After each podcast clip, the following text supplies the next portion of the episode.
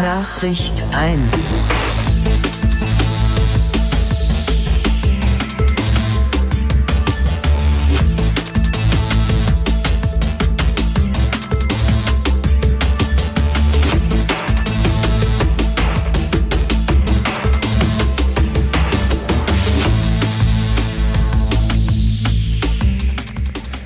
Sternzeit 72478,4. Ihr hört Nachricht 1, Ausgabe 30. Mein Name ist Sven Tauras und ich bin heute in der Nähe von Hamburg bei Dennis Scully. Dennis, ich grüße dich. Ich grüße dich auch, Sven. Schön, dass wir uns endlich nach vielen, vielen Jahren mal wieder äh, persönlich gegenüber sitzen. Ja, ein bisschen mehr als drei sind's. Doch, erst drei? Ja, ja, weil Heu, äh, Hörertreffen mit Holgi in Hamburg. Stimmt, stimmt, richtig. Da warst du auch da, genau. Ja. Und dann davor ist aber dann schon dann doch schon eine ganze Ecke her. Oh ne? ja. Ja, aber das ist dieses, diese, dieser, den, den neuen sozialen Möglichkeiten geschuldet, dass man trotzdem irgendwie mal in Kontakt bleibt, aber halt nicht physisch, sondern nur Ja. über Twitter, WhatsApp und wie die ganze Scheiße halt so heißt. Genau. Ne? Ja. Richtig. Naja, jedenfalls habe ich den Weg nach Hamburg heute gefunden. Trotz langer Anfahrt und äh, vielen Staus bin ich dann doch irgendwann mal durchgekommen und ähm, freue mich, dass ich bei dir sein kann heute. Wir haben heute ein Thema, über das wir beide sprechen wollen, was eigentlich nicht ganz so lustig und nicht so ganz so fröhlich ist, trotz des schönen Zusammenseins von uns beiden, was ich Mhm. eigentlich wirklich schön finde, aber da sich das so in den letzten Wochen und Monaten bei uns beiden ergeben hat, haben wir dann gesagt, wir sprechen da mal zusammen drüber. Und zwar wollen wir heute über den Tod sprechen. Mhm, genau. Ähm, und zwar haben wir ja, hat vielleicht jeder von uns schon mal mit dem Tod Kontakt gehabt in der einen oder anderen Art und Weise. Und ähm, ich persönlich bin der Meinung, dass äh, die, die engste Form, die nächste Form, mit der man äh, mit dem Tod in Kontakt kommen kann, ist wirklich, wenn ein Elternteil stirbt. Und äh, das ist bei uns beiden passiert. Dein Vater ist gestorben. Vor wann? ja, das sind jetzt mh, sieben Monate fast. vor sieben Monaten. Mein Vater ist jetzt vor etwas mehr als vier Wochen gestorben. Und ähm, zwar damals oder bei mir war es dann wirklich so, dass man auch dann irgendwie nicht wirklich weiß, wo man ist, wo man steht, wo man hin soll und, und mit wem man darüber sprechen soll und wie. Mhm. Und viele Menschen auch gar nicht nachvollziehen können, was da passiert ist oder auch sich nicht in die Gefühlslage von einem reinversetzen können. Und dann habe ich dann, haben wir beide uns mal so ein bisschen auch ganz banal über WhatsApp unterhalten. Und ich glaube auch noch nicht mal wirklich lang und noch nicht mal wirklich viel. Ähm, aber ich muss sagen, aufgrund der Tatsache, dass ich auch wusste, dass dir selbst vor kurzem das äh, gleiche widerfahren ist, habe ich das Gefühl gehabt, dass ich da mit jemandem spreche, der weiß, wie es in mir drin aussieht, so ein bisschen. Und da haben tatsächlich im Nachhinein diese wenigen Sätze, die wir miteinander ausgetauscht haben, mir schon gereicht, um mich so ein bisschen ein Stück weit zu erden, mir so, so ein bisschen ein Stück weit Halt zu geben. Und deswegen dachte ich, wäre es vielleicht schön, wenn wir beide ta- tatsächlich mal darüber sprechen. Und ähm, ich habe dir gerade im Vorgespräch auch schon gesagt gehabt, äh, normalerweise ist es so, dass ich zu Leuten fahre und die mir ihre Geschichte erzählen. Und heute ist es ja dann doch ein bisschen so, dass wir beide das gleiche Thema eigentlich haben und äh, wir das vielleicht irgendwie heute hinkriegen und versuchen können, dass wir zusammen darüber sprechen, dass sich jeder so ein bisschen mit reinbringt. Ob das am Ende funktioniert, werden wir sehen, wird sich zeigen. Aber ähm, ich dachte, wir versuchen das einfach mal. Mhm. So ein bisschen so, dass jeder auch so ein bisschen das nochmal verarbeiten kann vielleicht. Das, glaube ich, ist eine ganz gute Idee, weil mir ist es eigentlich auch ganz wichtig, darüber zu sprechen, auch öffentlich, was wir gerade machen. Ich habe es in meinem anderen Podcast auch schon mal in einer Folge angesprochen, in einem Monolog, wobei das natürlich immer noch was anderes ist, als wenn man wirklich mit jemandem zusammen darüber spricht. Deswegen finde ich es eigentlich ganz wichtig, darüber zu sprechen. Es ist ein wichtiges Thema, finde ich, äh, ein Thema, über das Leute nicht gerne reden, aber es hilft einem selbst, glaube ich, darüber zu sprechen. Es hilft vielleicht auch anderen in einer Art und Weise. Nicht, dass wir jetzt irgendwie der philosophische Podcast sind, der Leuten äh, Lebensweisheiten mitgeben kann. Das äh, wage ich dann doch stark zu bezweifeln. Aber wenn sich der eine oder andere vielleicht das ein kleines bisschen davon vielleicht mitnehmen kann und gebrauchen kann, finde ich es immer ganz schön, wenn man dann da vielleicht irgendwie doch ein bisschen helfen konnte. Mhm. Ja, dein Vater ist vor sieben Monaten gestorben. Genau, richtig. Was hast du denn zu deinem Vater für ein Verhältnis gehabt? Das war schon sehr, sehr innig. Also im Grunde genommen so in dieser Dreiecksbeziehung Vater, Mutter, Kind war er irgendwie besonders der liebevolle. Ähm, Ich bin da das sozusagen aus zweiter Ehe entsprungen. Das heißt, er hatte schon vorher eine Ehe gehabt, wo drei Kinder äh, rauskamen, hat dann irgendwann nochmal nach einem äh, nach einem anderen Lebensabschnitt dann nochmal gesagt, okay, äh, ich hab, ich lerne nochmal eine Frau kennen, hat dann meine Mutter kennengelernt und äh, ja, nach dem Motto dann äh, noch schnell geheiratet, bevor ich dann kam, ne, damit ich dann kein Bastard bin. Wie es bei mir der Fall ist. ja, genau. Nee, bei mir war dann alles schön äh, gedeckelt und äh, ja, genau. Und äh, so kam ich dann zustande und äh, Ja, also es war für ihn nochmal irgendwie, glaube ich, ein ganz intensives Erlebnis, dann nochmal diese ganze Geschichte jetzt nochmal mit dem kleinen Kind nochmal neu mitzumachen. Er war damals ja schon 50, als ich zur Welt kam. Ähm, ja, und äh, er hat sich da wirklich sehr, sehr, sehr liebevoll eingebracht und auch wirklich viel getan, sozusagen, um da auch wirklich mir eine schöne Kindheit zu bereiten. Bei mir ganz ähnlich. Also mhm. äh, meine Eltern waren auch beide schon verheiratet gewesen vorher, äh, haben beide auch schon Kinder mit in die Ehe gebracht. Und ich bin tatsächlich von beiden das einzige Kind auch gewesen. Mhm. Ähm, was dem Ganzen nochmal so eine ganz äh, spezielle Atmosphäre, finde ich, mitgebracht hat, dass so irgendwie äh, Vaters Seite, die Kinder haben damals schon nicht mehr äh, bei uns gewohnt, sondern bei ihrer Mutter. Mhm. Und äh, meine Geschwister mütterlicherseits haben da bei uns noch zu Hause gewohnt. Da hat man natürlich dann auch so einen engeren Draht zu, aber im Endeffekt war ich halt von beiden das einzige Kind. Mhm. Und ähm, ja, ist natürlich auch nicht immer einfach gewesen, so eine Situation. Und man wird natürlich auch gerne mal als das Nesthäkchen dann immer so ein bisschen äh, bevorteilt in anderen gegenüber, was natürlich auch mal so einen schwierigen Stand gegenüber den anderen Geschwistern ausmacht. Ich war auch der jüngste von allen, also meine mhm. nächste Schwester ist dann auch schon zehn Jahre älter als ich. Und äh, ja, da war das ganz ähnlich gewesen. Wie alt ist dein Vater geworden? Mein Vater ist 83 geboren. 83, okay. Ähm, Ne, deiner ist ja auch irgendwie, glaube ich. Mein Vater ist 81 ne, geworden, ja, ja. Ja, was natürlich dann auch irgendwie so symbolisiert. Man, ich bin selber 33, du 37, so. Mhm. Das bedeutet natürlich, da ist auch eine, sage ich mal, eine ganz andere Altersspanne als bei vielen Vätern zu ihren Söhnen.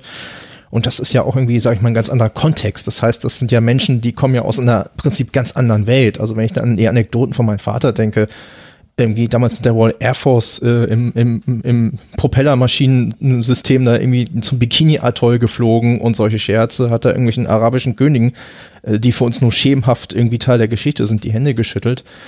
Ähm, also das, das sind ganz andere Welten sozusagen, aus, äh, aus denen die beiden irgendwie gekommen sind. Und äh, ich glaube, das, das ist ja auch nochmal was, was dann so an Werten auch mitgegeben wird, weil natürlich dann irgendwie eine ganz andere auch Sozialisierung irgendwie hatten. Ne? Ja, dein Vater war Engländer? Genau, richtig, Schotte, genau.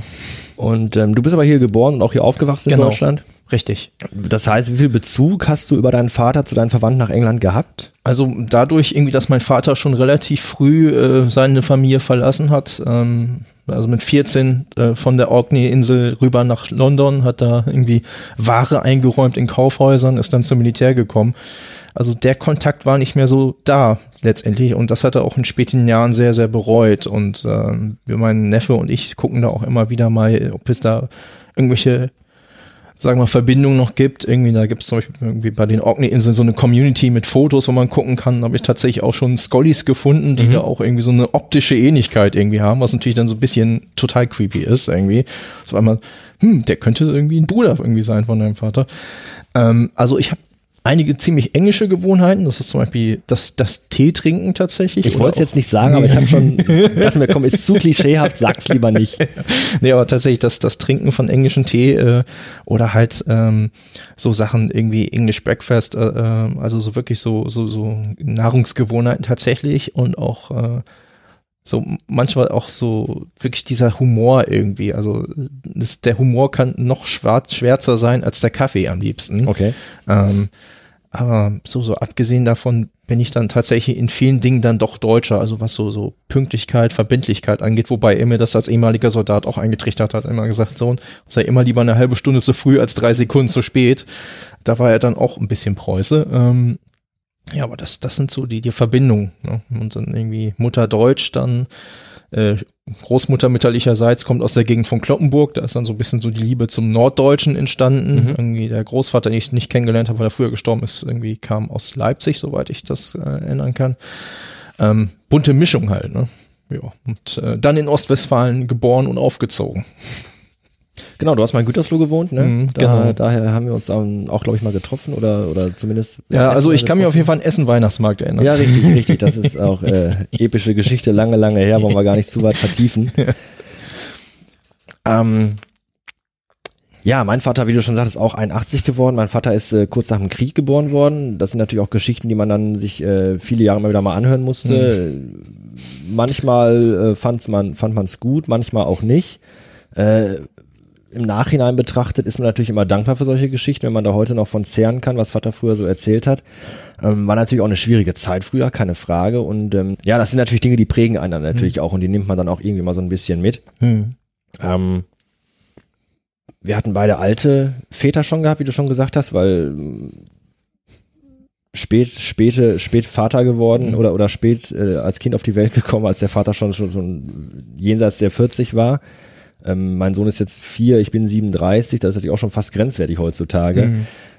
Ab wann war bei dir der Punkt, wo, wo dir klar wurde, äh, irgendwann in den nächsten Jahren wird mein Vater vielleicht wahrscheinlich sterben? Oder, mhm. oder vielleicht auch mal vorangefragt, war das mhm. bei, bei dir eine Sache, die absehbar war oder war das eine, eine Sache, die sehr plötzlich und unvorbereitet ja. passiert ist? Ja, also im Grunde genommen, sage ich mal, Zeit meines Lebens hatte ich tatsächlich diesen Gedanken. Ich hatte irgendwie auch immer Angst vor diesem Tag irgendwie so. Und so ab 2009, 2010 äh, mehrten sich dann die Zipperlein. Erst dann einmal vom Fahrrad gefallen, Oberschenkel-Halsbruch, dann irgendwann kam der Rollator und den musste auch dazu nehmen, hatte dann auch diese COPD-Lungenkrankheit dann entwickelt ähm, also man hat wirklich so diese letzten sieben Jahre tatsächlich wirklich einen kontinuierlichen Abbau in der mhm. Gesundheit halt gesehen. Und äh, so, dadurch, dass ich auch nicht immer mehr vor Ort war, weil ich natürlich dann hier meinen Lebensmittelpunkt hatte, irgendwie, sage ich mal, äh, dann sieht man manche Dinge natürlich auch nicht so. Meine Freundin, die da immer einen sehr klaren Blick darauf gehabt hatte, immer gesagt so, mach dich drauf gefasst, es könnte irgendwann so weit sein, so. Und dann irgendwann merkt man dann, okay, ist jetzt wieder magerer als beim letzten Mal, als ich ihn gesehen habe, so.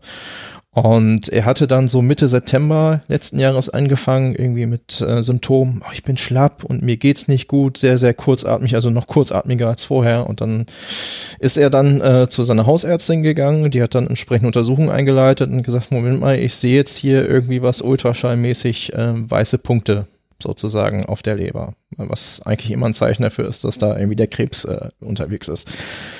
Er ist dann ins Krankenhaus, war eine Woche dort und er hat dann am 28. September ähm, die Diagnose Speiseröhrenkrebs bekommen, ähm, schon also unheilbarer Status, das heißt, da konnte nichts mehr gemacht werden. Und ähm, er ist dann nach der Woche Krankenhaus wieder nach Hause entlassen worden, hat dann auch davon einen Palliativverein das ganze Programm bekommen, also Morphium Tabletten, Morphium Spritzen, äh, Notfallnummern und sowas. Also wirklich so Sachen, wo es wirklich auch ins Harte geht. Ne? Also wo du so gleich weißt, okay, eine Morphiumspritze, das ist ja jetzt auch nicht mal irgendwie so eine Paracetamol. Die nimmst mhm. ja nicht, sondern das ist wirklich, wenn es dir richtig, richtig, richtig dreckig geht. So nach anderthalb Wochen irgendwie äh, hat er dann zu meiner Schwester gemeint, so jetzt hier alleine, wenn irgendwas ist. Äh, und er hatte zwar so eine Einrichtung für betreutes Wohnen, das war so, so ein Wohnblock auch, wo dann die Leute ihre einzelnen Wohnungen hatten und dann bei Bedarf halt klingeln können. Und dann fährst du dann, wenn du dann irgendwann nicht mehr kannst, in das Altenheim nebenan sozusagen und dann äh, ja, wirst du dann quasi zu Tode gepflegt, um das jetzt mal so ganz böse zu sagen. Das wollte er halt nicht. Und wir hatten halt das Glück, dass es im Gütersloh-Hospiz noch einen Platz für ihn gab. Ähm, er ist dann ins Hospiz gekommen und hat dann da wirklich sechseinhalb Wochen quasi ähm, noch, noch eine den Umständen entsprechend schöne Zeit gehabt, äh, bis er dann halt dann verstorben ist. Ja, genau. Also im Prinzip sage ich mal so ein Prozess, wo es halt absehbar war, aber äh, man letztendlich äh, sich auch überhaupt nicht damit ab, äh, anfreunden konnte. Natürlich nicht. Ja. Ähm, und im Prinzip aber dann diese unausweichliche Tatsache dann irgendwie akzeptieren musste. Da gab es natürlich auch so Sachen, die Wohnung musste geräumt werden. Dann fand meine Schwester irgendwie noch altes Spielzeug von mir, was er unter sein Bett aufbewahrt hat. Habt ihr das schon gemacht, während der Vater noch gelebt hat? Ja, ja, genau, richtig. Weil er halt gesagt hat, ich möchte nicht mehr zurück und man hat auch gemerkt, so, äh, stelle ich mir als ein ganz, ganz schlimmes Gefühl vor, wenn du ja. im Grunde weißt, dein Vater ist ja noch da. Natürlich hast du irgendwo mhm. im Hinterkopf diesen Gedanken, es ist absehbar, wie lange ich ihn mhm. noch habe oder wie lange er noch da ist. Aber dann schon zu sagen, okay, wir räumen jetzt schon mal die Wohnung mhm. aus, äh, mhm. ist ja schon sehr, sehr ja. makaber bizarr, finde ich. Ja, ja, genau. Also ich war bei diesen Ausräumarbeiten dann im Prinzip nicht dabei, nur halt zum Schluss, als wir dann die Wohnung halt so final sauber gemacht haben, als er dann schon verstorben war. Ähm, so, und äh, ich muss auch sagen, also meine Geschwister, die das alles auch mitgemacht und mitgetragen haben, also das, das ist, äh, muss ich sagen, äh, also wenn ich einen Hut auf hätte, würde ich ihn ziehen, weil das ist wirklich richtig krass. Ich habe natürlich von hier aus unterstützt und noch geguckt und ähm, so, was ich einbringen konnte, so ein Papierkram und sowas, äh, habe ich unterstützt, aber ähm, letztendlich, sage ich mal, haben die das vor allem auch getragen und waren auch immer da. Ich war dann zwischendurch immer wieder mal da und ich erinnere mich noch äh, den Samstag, bevor er gestorben war. Also er ist am Dienstag gestorben, ich war am Samstag noch da, habe dann hier die, die Jazz-Schallplatten, die hier liegen, von ihm äh, geerbt sozusagen, habe die mitgenommen und da habe ich dann auch gemerkt, so, äh, also hat einen Fernseher angemacht, war überhaupt gar nicht mehr so bei sich, guckte dann irgendwas und hat dann eigentlich gefragt, was das ist. Da habe ich schon gemerkt, so, okay, das ist jetzt noch eine ganz andere Stufe und hat man auch gemerkt, dass natürlich dann diese, diese Tabletten, die das natürlich dann auch dämpfen und sedieren, diese ganze Wirkung, da jetzt auch wirklich das entfalten. Ja, und bin ich dann Samstagabend nach Hause Sonntag wurde er dann noch im Rollstuhl zum Rauchen raus. Montag im Bett, wo er dann noch so, mein Bruder sagte, ich breche jetzt hier meine Prinzipien. Ja, und am Dienstag äh, war dann nur noch Dämmerung und äh, ja, da bin ich dann halt abends dann noch irgendwie von der Arbeit schnell hierhin zum Bahnhof, hab mir die, Klamottentasche irgendwie von äh, meiner Freundin geben lassen und zurück. Und dann, ja, ich kam aber zu spät. Ich stand gerade in Osnabrück am Bahnhof, als es dann passiert ist. Äh, weiß, dass meine Geschwister dort bei ihm waren, aber das ist natürlich irgendwie surreal. Also als ich dann da ankam, war dann schon alles gelaufen. Ja. Dein Vater hat alleine gewohnt? Genau, mein Vater hat allein gewohnt. Ähm, es war halt so, dass äh, meine Eltern sich getrennt hatten, äh, zehn Jahre nach meiner Geburt und ich aber zu der Zeit, äh, da meine Mutter äh, wegen gesundheitlicher Probleme irgendwie da auch erstmal in Therapie musste, äh, ich dann halt bei Pflegeeltern gelebt habe und das hat sich dann halt so eingespielt und äh, mein Vater war zu der Zeit noch berufstätig, hat Nachtschicht gearbeitet, ähm, haben also Bauteile für Waschmaschinen zusammengeschraubt. Ja, und das sind halt so Arbeitszeiten, so nachts um drei los und 14 Uhr mittags wieder da. Das verträgt sich natürlich jetzt schlecht mit einem Schulkind irgendwie. Mhm. Ne? Und äh, so war das dann. Und äh, ja, war sowieso dann nochmal eine besondere Situation. Das heißt, wenn man dann nur alle sechs Wochen dann dort ist, so ist das natürlich noch eine, noch eine besondere Bindung dann halt irgendwie. Ne? Und äh, ja. Wie ist das? Ich habe das bei meinen Eltern, bei beiden äh, immer wieder mal so bemerkt, vor allem auch bei meiner Mutter. Ähm, wenn Eltern älter werden, dann, mhm. dann drehen sich irgendwann die Rollen so ein bisschen. Mhm. Früher waren die Eltern die, die auf dich aufgepasst haben, mhm. die dir kluge Weisheit mitgegeben haben. Ähm, ich hatte damals so ein, so ein ganz einschneidendes Erlebnis, als ich mit meiner Mutter, äh, meine Mutter musste ins Krankenhaus mhm. wegen irgendeiner äh, Operationsgeschichte, nichts allzu Dramatisches. Und ähm, ich habe sie dann zum Krankenhaus gebracht und äh, dann war ich dann plötzlich der, der sich um die Mutter gekümmert mhm. hat. Mutter, komm mal hier, ich nehme deine Tasche, da und ja. da musst du hin, ich höre zu und pass auf, was der Arzt mir sagt und dann mhm. kannst du dann äh, und hier und so. Jetzt stelle ich mir das ganz schlimm vor, wenn man dann wirklich sieht, wie der eigene Vater wirklich äh, äh, Stück für Stück immer mehr abbaut. Mhm. Ne, bei meinem Vater war es so, da können wir auch gleich noch mal drüber sprechen, der war also quasi wirklich bis zum letzten Tag noch sehr fit. Hm. Und ähm, wenn ich mir dann vorstelle, dass man dann wirklich Zeuge davon wird als Kind, wie wirklich Stück für Stück äh, diese, diese Person, dieses Vorbild, das man ja hatte als, hm. als, als Sohn, ähm, immer mehr abbaut, immer schwächer wird, immer kränker wird. Wie geht man damit um? Wie, wie, wie hast du das für dich empfunden? Ja, das ist schon irgendwie so, sag ich mal, äh, ich habe eigentlich mal gesagt zum Arbeitskollegen, also in dem Moment wirklich, wo, wo mein Vater gestorben ist, also wirklich die Kindheit, also wirklich endgültig so zu Ende. Also man ist ja immer noch so ein bisschen Kind, man kommt dann dahin und kriegt sein Lieblingsessen etc. pp. Ähm, so, und das ist dann wirklich so, denke ich, auch mal so ein Bruch, wo man dann so sagt, so, okay, jetzt hast du 30, 40 Jahre, je nachdem, wie lange man dann Zeit zusammen hat, quasi eine Anleitung bekommen, wie es geht äh, Unterstützung in jedwelcher Art. So, und jetzt ist man halt an so einem Punkt, wo man das irgendwie selber bewältigen muss. Also bei meiner Mutter ist es halt so, äh, die haben beide einen großen Altersunterschied gehabt. Das sind irgendwie 27 Jahre, die sie getrennt haben. Ähm, sage ich mal, die ist noch mitten im Leben. Also da ist dieser Knackpunkt noch nicht, aber ähm, man merkt dann schon irgendwie so, dass so gewisse Sachen irgendwie dann nicht mehr so einfach sind und wo man sagt so, okay, Papa, ich mache jetzt mal eben den Telefon zwei, weil bis er aufsteht mit seinem Rollator und so, und da habe ich dann gesagt, okay, mache ich dann. Ähm, ja, und man geht, ist mit jedem Mal irgendwie, wo ich dann da war und wieder gefahren, mit, mit einem schwereren Gefühl irgendwie so mhm. äh, weggefahren. Also es ist natürlich schön, ihn gesehen zu haben, aber man hat ja immer so irgendwie dieses, diese diese unterschwellige Trauer dann schon so, so gehabt und so, das ist wie so ein, wie so ein Blatt von einer Pflanze, also eine schöne Pflanze und du siehst dann halt, wie sie so vergeht und denkst du so, ach, irgendwie war ja eigentlich ganz schön, irgendwie. Also natürlich kann man Menschen jetzt nicht mit irgendwie einer Rose oder so vergleichen, aber das, das ist wirklich, also man betrachtet das halt äh, so und dem Fall jetzt, sag ich mal, zwischen Diagnose und Tod irgendwie zwei Monate, das, das ist ja echt wie so ein Zeitraffer irgendwie so und äh, man hat dann auch diese Bilder im Kopf. Ich weiß noch, die Nacht irgendwie, nachdem er gestorben ist, das war sowieso, also bin dann irgendwie abends um Viertel nach elf in Gütersloh angekommen. Wir sind dann noch irgendwie zum Hospiz gefahren, irgendwie, ne, waren dann da äh, zusammen, haben noch äh, ja, natürlich dann getrauert, geweint und ich bin irgendwann dann mit so meinem Bruder nach Hause gefahren und es war irgendwie, glaube ich, schon eins oder so. Und das erste, was ich dann so surrealweise gemacht habe, ich habe erstmal dir zum Geburtstag gratuliert irgendwie, weil das ja irgendwie so zwei, drei Stunden danach war. Äh, da mit meiner Freundin noch telefoniert und dann habe ich wirklich, glaube ich, den furchtbarsten Albtraum gehabt, irgendwie, dass meine Freundin jetzt im Hospiz liegt und eigentlich nochmal diesen Weg geht. Also wenn man diesen Weg erlebt hat, so in real, und dann durchlebt man das mit einer anderen nahen Person irgendwie, was ja natürlich dann die naheliegendste Angst dann auch mhm. ist, irgendwie.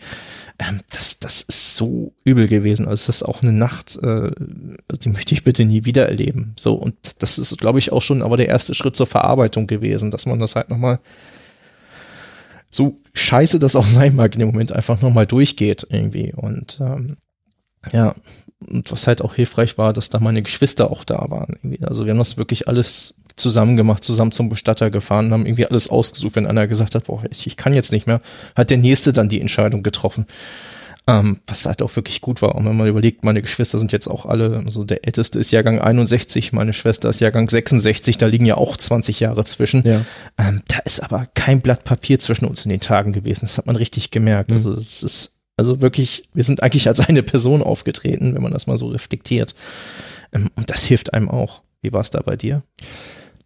Bei mir war es dann tatsächlich doch anders gewesen, weil ähm, wir halt wirklich auch viele Geschwister sind und ich von beiden dann doch das einzige Kind bin, wie ich ja gerade gesagt habe. Mhm. Und dann fühlst du dich dann doch irgendwie noch ein bisschen mehr verantwortlich. Mhm. Ähm, meine Geschwister von Mamas Seite waren natürlich dann eher wirklich um Mama besorgt. Wie mhm. geht's Mama? Wie kommt Mama damit klar? Wo müssen wir helfen? Was müssen wir machen? Papas Kinder natürlich auch, ja, aber auch wenn die sich jetzt 40 Jahre lang kannten, ist das eben halt trotz alledem nicht die leibliche Mutter, ja. Mhm. Das ist die Frau, die mit meinem Vater zusammengelebt hat und da ist auch natürlich eine Bindung, aber dann schon doch auch wieder eine andere und, und ich als, als Mittelding irgendwo, das Kind von beiden. Ich muss sagen, ich habe in den ersten Tagen tatsächlich wirklich sehr viel funktioniert, mhm. weil ich ähm, irgendwo den Luxus habe, dass ich beruflich relativ, relativ ungebunden bin und auch mal sagen kann, so, ich bin jetzt mal zwei, drei Tage zu Hause mhm. oder ich mache dann auch mal um elf Feierabend und fahre zu Mama und kann mich drum kümmern. Äh, die Möglichkeit haben die anderen Geschwister in der mhm. Form mhm. leider nicht gehabt. Weswegen ich dann doch irgendwo und jetzt auch immer noch der, derjenige bin, der sich um diesen ganzen Kram auch drum, drum kümmert. Und ähm, bei meinem Vater war es ganz anders wie bei dir. Mein Vater ist wirklich sehr plötzlich gestorben. Mhm. Ja, ich finde es immer schön, wenn wir darüber sprechen oder wenn ich auch mit meiner Frau oder meiner Mutter darüber spreche, wir versuchen halt immer nicht die nicht so so traurig zu sein, weil wir immer viel über Vaters lustige Geschichten reden, weil mein Vater wirklich so, ein, so ein richtiger Ruhrgebietsmensch war. Ich habe äh, ihn immer ganz gerne verglichen mit Alfred Tetzlaff von äh, Ein Herz und eine Seele, weil der wirklich viele Eigenarten von ihm hatte, viele liebenswerte Eigenarten. Und es gibt Dutzende Geschichten, die ich über den erzählen kann und mhm. daran hängen wir uns immer viel auf. Und in der Todesanzeige stand dann tatsächlich oben drin, äh, plötzlich und unerwartet entschlief mein Mann. Und dann siehst du das Geburtsdatum 1937. Wenn mein mhm. Vater das selbst gelesen hätte, der selbst in meiner Zeitung sagte, guck mal hier, der ist so alt wie ich, der ist da steht plötzlich verstorben. Mit 80 verstirbt keiner plötzlich, der ist doch schon seit 20 Jahren gefühlt tot. Und mit, ne, so, das war halt mein Vater. So, und dann, dann steht das plötzlich selber in der Anzeige. Dann findest du ein bisschen seltsam, aber es war bei meinem Vater tatsächlich so ähm, weil der bis zum Schluss mit seinen 80, 81 Jahren wirklich noch sehr fit war. Ähm, der ist auch sehr viel Fahrrad gefahren, der ist jeden Tag mit seinem Fahrrad unterwegs gewesen. Freunde besuchen, Geschwister besuchen, äh, einkaufen fahren, zum Markt fahren, alles, was meine Mutter nicht mehr konnte, körperlich hat er dann gerne mhm. gemacht. Und ähm, ja, er war krank, er war Hypochonder auch gewesen, also mhm. äh, im Grunde war er so, ein so, so ein ähm, Hypochonder, der sich nicht nur Krankheiten eingebildet hat, der hatte auch dann irgendwie auch alles. Der hatte mhm. mit Anfang 50 einen schweren Herzinfarkt damals gehabt, äh, er hat dann Diabetes bekommen, er hatte mal einen äh, Krebstumor an der Nase gehabt, das wurde operiert und äh, hat auch wirklich schon allen Scheiß gehabt. Mhm. So alles, was er sich eingeredet hat, kam dann irgendwann auch. Was dazu führte, dass mein Vater auch schon früher immer sehr oft im Krankenhaus war. Ähm, der hat damals einen Herzinfarkt bekommen, das war während der Arbeit. Mein Vater war Fernfahrer gewesen, Kraftfahrer und ähm, hat das dann im LKW bekommen und konnte gerade noch rechts ranfahren, bei irgendeiner Frau klingeln und ist dann in der Tür zusammengebrochen. Mhm. Und das hat sich bei ihm so eingebrannt in den Schädel, dass er immer dachte, ich muss immer irgendwo sein, wenn mir jetzt mal was passiert, damit sofort jemand da ist und mir helfen kann. Am besten ein Telefon noch in der Nähe, so ungefähr, ne? Mein Vater hatte tatsächlich das Telefon, das, das Mobilteil immer oben in der Westen, in der, mhm. in der Hemdtasche gehabt. Also egal wo der war, in der Wohnung, auf dem Klo, draußen im Garten, er hat immer dieses äh, Telefon in der Hand gehabt. Und ähm, wenn es dann hieß, wir fahren mal da und dahin, oder wenn er im Fernsehen Berichte gesehen hat von irgendwelchen Dörfern, wo dann war der erste Satz immer, da würde ich nicht wohnen wollen, ist ja schön, aber wenn du da mal was hast, da kommt ja kein Arzt so schnell hin. Das war mal seine größte Sorge. Mhm. So, dementsprechend war der halt auch wirklich oft im Krankenhaus. ähm, immer mit großen Trarareien wo dann dachte, um Gottes Willen, jetzt ist letzte Stunde geschlagen und dann bist du da hingefahren, war schon völlig fertig und dann hast du ihn da sitzen sehen mit dem Pfleger am Shakern und äh, schon drei Wurstbrote gegessen. Und am Schwitzen. Und am Schwitzen dabei. Also der war immer dann nach zwei, drei Tagen auch wieder zu Hause. Hm. Weswegen man dann tatsächlich viele von diesen Dingen, die er dann so erzählt hat, der hat auch wirklich gerne über seine Krankheiten gesprochen, hm. lang und ausführlich und sehr breit, die hat man dann gar nicht mehr so ernst genommen. Man hat ihn in der Richtung nicht mehr so voll genommen, weil hm. man wirklich sagte, ja, Vater, du bist alt und die Gebrechen hat man halt in dem Alter irgendwo, aber wahrscheinlich wirst du 120 Jahre alt werden, weil von deinem Reden müsstest du schon 20 Jahre tot sein, so wie du erzählst. Und ähm, da hat man da nie so viel Gewichtung draufgelegt, wenn er solche Geschichten erzählt hat. Und dann ähm, hat er eben halt die Adern zugehabt, was bedeutete, dass äh, äh da so ein Stand gesetzt werden mhm. sollte. Und da war eben halt die Gefahr, weil diese Stents halt auch ganz gerne mal zugehen und ähm, er hatte sehr, sehr schlechte Nierenwerte auch schon zu der Zeit mhm. gehabt, weswegen der Arzt gesagt hat, eigentlich würden wir es jetzt lieber nicht machen, weil die Nierenwerte so schlecht sind. Wir müssen es aber machen, weil sonst äh, wird es zappenduster. Mhm. Und dann äh, war er im Krankenhaus gewesen. Ich war, glaube ich, irgendwie am Freitag noch da gewesen, vor Pfingsten. Und äh, meine Mutter war noch am Pfingstsonntag noch nachmittags da, hat sich noch mit ihm unterhalten und sagte dann auch, ach, Vater sieht gut aus und äh, wieder gut Farbe im Gesicht, wahrscheinlich kommt der Dienstag, Mittwoch wieder nach Hause, alles super. Und dann ging halt abends bei mir zu Hause um, ich glaube, halb elf, viertel vor elf um das Telefon und Mutter war am Wein und völlig aufgelöst und sagte, du musst sofort kommen, wir müssen ins Krankenhaus fahren. Die haben gesagt, Papa ist gerade ganz schlecht, wir sollen sofort dahin fahren. Hm. Das war der Moment, wo ich eigentlich schon wusste, äh, entweder passiert es jetzt ganz bald oder es ist vielleicht sogar schon passiert. Ja, die rufen ja nicht auch Scheiß an. Kein Krankenhaus ruft dich äh, auf dem Pfingstsonntag um 11 Uhr an und sagt, kommen Sie mal vorbei, weil jemand hat gerade äh, dünnen, dünnen, dünnen Stuhlgang gehabt. Also das ist, ist einfach so. Und das war dem Grunde schon fast klar. Habe ich meine Mutter abgeholt, die schon auf der Straße auf und ab lief. Und dann versuchst natürlich trotzdem noch deiner Mutter das irgendwie schön zu reden und zu sagen, ach Mama, bestimmt ist gerade eine Not-OP und wir sollen hinkommen, vielleicht musst du was unterschreiben oder solche mhm. Dinge. Aber im Grunde wusstest du eigentlich schon, das wird nicht so sein. Mhm. Und ähm, ja, dann kamen wir dann dahin und dann hat die Ärztin sich sehr lange mit uns unterhalten und ja, ihr Vater hat dann äh, einen Schockzustand bekommen und Schweißausbrüche und dann war dies und dann war das und dann wurde äh, ihr Vater bewusstlos und dann haben wir reanimiert und reanimiert und fast zwei Stunden lang und äh, mussten dann irgendwann die Reanimation einstellen und da war es dann, da stand das dann halt im Raum, dass es so ist, so. Deswegen war es bei uns wirklich so, dass es, da hat keiner mit gerechnet, mhm. weil, weil alle mein Vater als noch äh, wirklich fitten und fidelen Menschen kannten und ähm, es überhaupt nicht absehbar war. Deswegen saß der Schock bei allen auch wirklich sehr, sehr tief. Und ich finde gerade als, als Kind hast du immer so ein bisschen dieses Gefühl oder diesen Gedanken, so meine Eltern leben wahrscheinlich ewig. Ja. Ähm, ich habe zum ersten Mal diesen, diesen, diese, diesen Moment gehabt, wo ich dachte, ja, auch dein Vater wird irgendwann bald sterben, als mein Opa gestorben ist. Das ist jetzt ungefähr so zwölf, dreizehn Jahre her. Ähm, da saß ich dann in der Kirche und, und dann stand der Sarg vorne und dann dachte ich mir so wirklich so, ja, Papa ist jetzt auch schon knapp über 70 oder um die 70 rum. Irgendwann sitzt du hier und dann liegt Papa in der Kiste drin. Mhm. Und da war dann der Tag, wo, wo mir das so bewusst war und wo ich dann mal wirklich äh, vor dem Tag auch richtig Angst hatte. Das habe ich immer wieder mal erzählt, wenn das Thema mal aufkam, dass ich gesagt habe, ich habe unfassbare Angst davor, wenn einer von meinen Eltern mal stirbt. Ich weiß nicht, wie ich das äh, verpacken werde. Und ähm, ich habe ja dann irgendwann den Job gewechselt, dass ich dann ein bisschen mehr Zeit hatte und habe dann auch wirklich versucht, so oft wie möglich meine Eltern zu besuchen. Ich bin dann manchmal auch wirklich nur für eine Tasse Kaffee, eine Zigarette, mhm. 20 Minuten da gesessen, ein bisschen vom Tag erzählt, mhm. mir Vaters und Mutters Geschichten angehört, bin dann wieder gefahren. Aber ich war wirklich zwei, dreimal die Woche da mhm. und bin heute äh, im Nachhinein betrachtet wirklich froh darüber, dass ich die letzten paar Jahre noch äh, so intensiv mit meinen Eltern äh, äh Zeit verbracht habe, gerade auch mit meinem Vater. Ich war noch jetzt dieses Jahr an, äh, am Vatertag mit meinem Sohn da gewesen und bin da heute sehr, sehr dankbar für, weil es dann äh, bei uns tatsächlich so war, dass du dich nicht darauf vorbereiten mhm. konntest, wie mhm. es dann vielleicht bei dir war. Ist wahrscheinlich mindestens, mindestens genauso schwer, einfach zu wissen, okay, ab hier ist jetzt der Anfang vom Ende mhm. gekommen. Mhm. Ähm, kann ich nicht nachvollziehen, wie das dann sein mag, wenn man dann lange schon sich damit befassen muss und weiß, dass der Tag jetzt alsbald kommen wird. Bei uns war es wirklich sehr, sehr plötzlich, aber dann bin ich aber mindestens auch genauso dankbar, dass ich die Zeit noch genutzt habe. Und äh, noch viel Zeit mit ihm verbracht habe, ja. Ähm,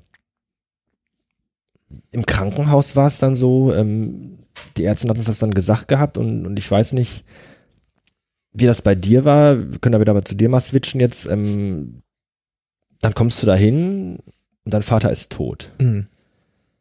Ähm, hast du dir vorher überlegt, ob du ihn noch mal sehen willst oder mhm. ob du das nicht willst oder bist du da einfach reingestolpert, dass das plötzlich ja. war so, komm jetzt mal mit und hier ist er oder mhm. oder ja, also die Sache ist ja so, mein Bruder hat mich abgeholt zusammen mit äh, seiner Frau und äh, sind dann ins Auto eingestiegen und hat mein Bruder mir dann sozusagen dann die Hiobsbotschaft überbracht. Mhm. Äh, so, und die haben dann gefragt, so, wie wollen was wir machen? Ich habe gesagt, also erster Impuls sofort, überhaupt nicht nachgedacht, natürlich möchte ich ihn nochmal sehen. So.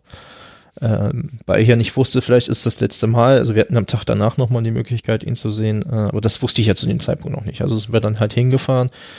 So, und ab dem Moment, wo ich dann aus dem Auto ausgestiegen bin, als wir im Hospiz angekommen sind, dann, dann hast du dann geklingelt, dann kommt ja die Pflegerin raus und ja, okay, Beileid. Also ab dem Moment war das einfach alles nur noch, also es passierte, aber ich habe da eigentlich gar nicht mehr groß drüber nachgedacht. Ähm, wir sind dann da rein, meine Schwester saß dann da mit meinem Schwager und äh, er lag dann da und äh, er sah am nächsten Tag ein bisschen friedlicher, ein bisschen erlöster aus. Also man hatte so ein bisschen das Gefühl, er hatte auch gerade gekämpft und äh, man hatte auch gesehen, er war wirklich richtig rappelmager. Also der Samstag, an dem ich da war, das war der letzte Tag, wo er auch noch gegessen und getrunken hat. Ähm, so, und das, das war wirklich surreal. Also es ist anfassen natürlich schon wie kalt. Also man hat das Gefühl, da, da liegt, da liegt eine Wachspuppe oder so. Das, das ist also nicht mehr der Mensch irgendwie so, obwohl das der Mensch ist. Und das, das muss man erstmal realisieren.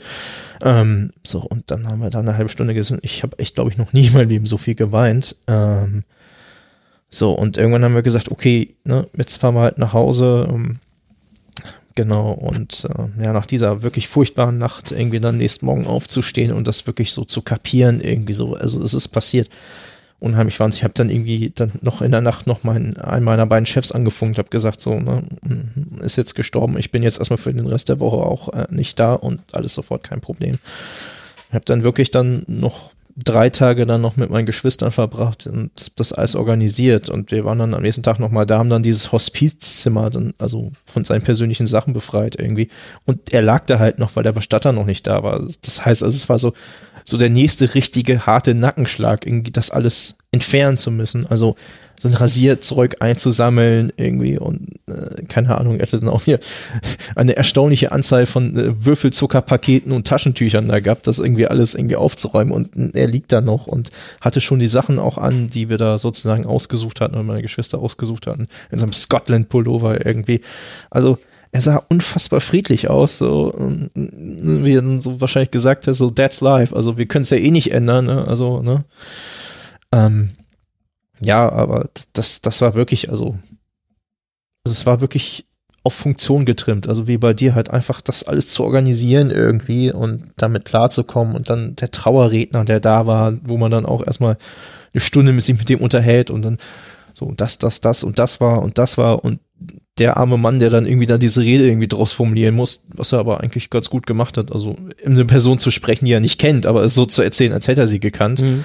Ähm, ja, und das, das ist wirklich, also ähm, ich war letztendlich so, so intensiv und so wertvoll diese Zeit auch war mit meinen Geschwistern, war ich dann am Ende dann doch froh, als ich dann am Freitagabend dann äh, wieder am Bahnhof stand und in den Zug gestiegen bin und gesagt habe, okay, ich fahre jetzt einfach nach Hause, weil das ist auch einfach eine eine unfassbare emotionale Belastung irgendwie. Es ist, äh, man guckt sich an und jeder weiß irgendwie, es, ist, es geht dem anderen furchtbar. Und äh, ich empfand das auch irgendwo als kleine Befreiung zu sagen, so, okay, ich fahre jetzt erstmal nach Hause und komme auch mal auf, auf einen anderen Gedanken.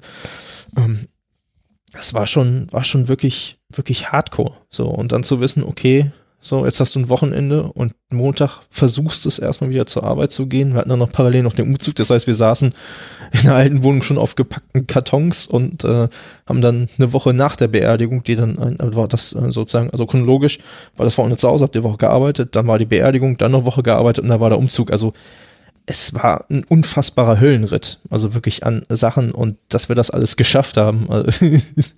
Ähm, ja, so, da blieben natürlich jetzt auch irgendwie Sachen in neuen Wohnungen auf der Strecke. Also es gibt noch Lampen, die noch angebracht werden müssen, Bilder, die aufgegangen werden müssen. Aber das sind so Sachen, wo ich so sage, äh, nach dem ganzen Kram habe ich jetzt wirklich so das halbe Jahr auch für mich so ein bisschen so zurückgeschaltet und überlegt, so, was ist im Leben wertvoll? So, ne, auch mal gesagt, so, im Mai ne, nehme ich mir die ganzen Brückentage und bin irgendwie zu Hause und verbringe die Zeit mit Frau und Kind, weil einfach merkt, dass das alles ja auch nur ein Geschenk ist. Also man kann ja auch passieren. Also du steigst jetzt hier gleich ins Auto ein, fährst auf der Autobahn und dann wirst du erstmal da vom LKW mitgenommen, irgendwie so, und dann ja. ist vorbei. Und Ne? Bei mir ist jetzt ein Zug und der fährt gegen Brückenpfeiler und dann bin ich auch hops. Ähm, und ich glaube, man kriegt erst so ein Gefühl jetzt wirklich dafür, wenn jemand irgendwie so nahestehendes nicht mehr da ist, was das eigentlich alles bedeutet und äh, was für einen Sinn das auch hat und dass man auch quasi für sich eine Aufgabe hat, auch das, was man an Werten bekommt, äh, bekommen hat und mitgegeben bekommen hat, dass man das dann auch weiterträgt und weitergibt und dann versucht dann so so das das Erbe so irgendwie auch so ein bisschen so das ist das, das ist das, das Letzte, was du jetzt gerade mit diesem Weitergehen, das ist das, was ich jetzt nach dem Tod meines Vaters so ein bisschen so für mich äh, äh bemerkt habe, dass mir das jetzt gerade so, so, so ein bisschen Priorität, äh, hm. so eine Priorität für mich geworden ist. Das, was du vorher gesagt hast, diese, dieses, dass man, dass man sein Leben anders schätzen soll und, und, und äh, diese Momente lieber auskosten soll, das ist dieser absolut klischeehafte Kalenderspruch, der lebt jeden Tag, als wäre es der hm. letzte. Der ist natürlich auch irgendwo Quatsch, weil hm. ich kann nicht jeden Tag leben, als wäre es der letzte, weil im Grunde sind sind wir natürlich alle an gewisse äh, Dinge gebunden, die mhm. einfach so sind. Ich muss arbeiten gehen, ich muss Geld verdienen, ich muss einkaufen gehen. Es gibt einfach Dinge, die muss ich tun. Mhm. Ähm, das sind aber, äh, das ist dann so ein, so, eine, so ein Gedankenkonstrukt, was ich schon länger habe, weil ich habe in meinem Leben jetzt schon in den letzten 10, 15 Jahren ähm, nahen Verwandten und eine sehr gute Freundin in sehr, sehr jungen Jahren mhm. verloren. Also eine Freundin, die ist damals mit äh, 21 tödlich verunglückt und mhm. äh, ein sehr enger Verwandter ist mit äh, knapp 18 Jahren ganz mhm. überraschend gestorben. Ja, ich erinnere mich an die Geschichten. Das waren ja auch harte Sachen. Das irgendwie. waren harte Sachen und, und das waren für mich, weil ganz ehrlich, wenn ein Mensch mit 80 stirbt, der hat halt sein Leben irgendwo auch gelebt. Natürlich ist das immer schlimm und äh, gar keine Frage, aber mit 80 Jahren kann man schon sagen, der hat was in seinem Leben erlebt, der hat äh, viel zu erzählen gehabt, mhm. der kann irgendwo dann jetzt auch dann gehen. Das mhm. ist okay. Wenn so ein Mensch mit 20 Jahren aus dem Leben gerissen wird, denkst du nochmal ganz anders drüber nach. Und dann wird dir einfach, finde ich, auch deine eigene Sterblichkeit noch viel eher bewusst. Mhm. Weil dann denkst du wirklich, jo, ähm, es kann tatsächlich von heute auf morgen vorbeigehen. Und mhm. ähm, ja, ich kann jetzt trotzdem nicht jeden Tag Party machen, auf den nächsten Tag scheißen, weil da könnte ich auch tot sein. Das ist ja Blödsinn. Aber ähm, du nimmst einfach viele Dinge viel gelassener auf, ähm, über die man sich vielleicht dann äh, in anderer Situation dann doch lieber mal einen Kopf macht und sich drüber aufregt, so banale Dinge wie ich weiß nicht, dann kommt dann die zweite Mahnung von der Telefonrechnung, weil du vergessen hast zu überweisen.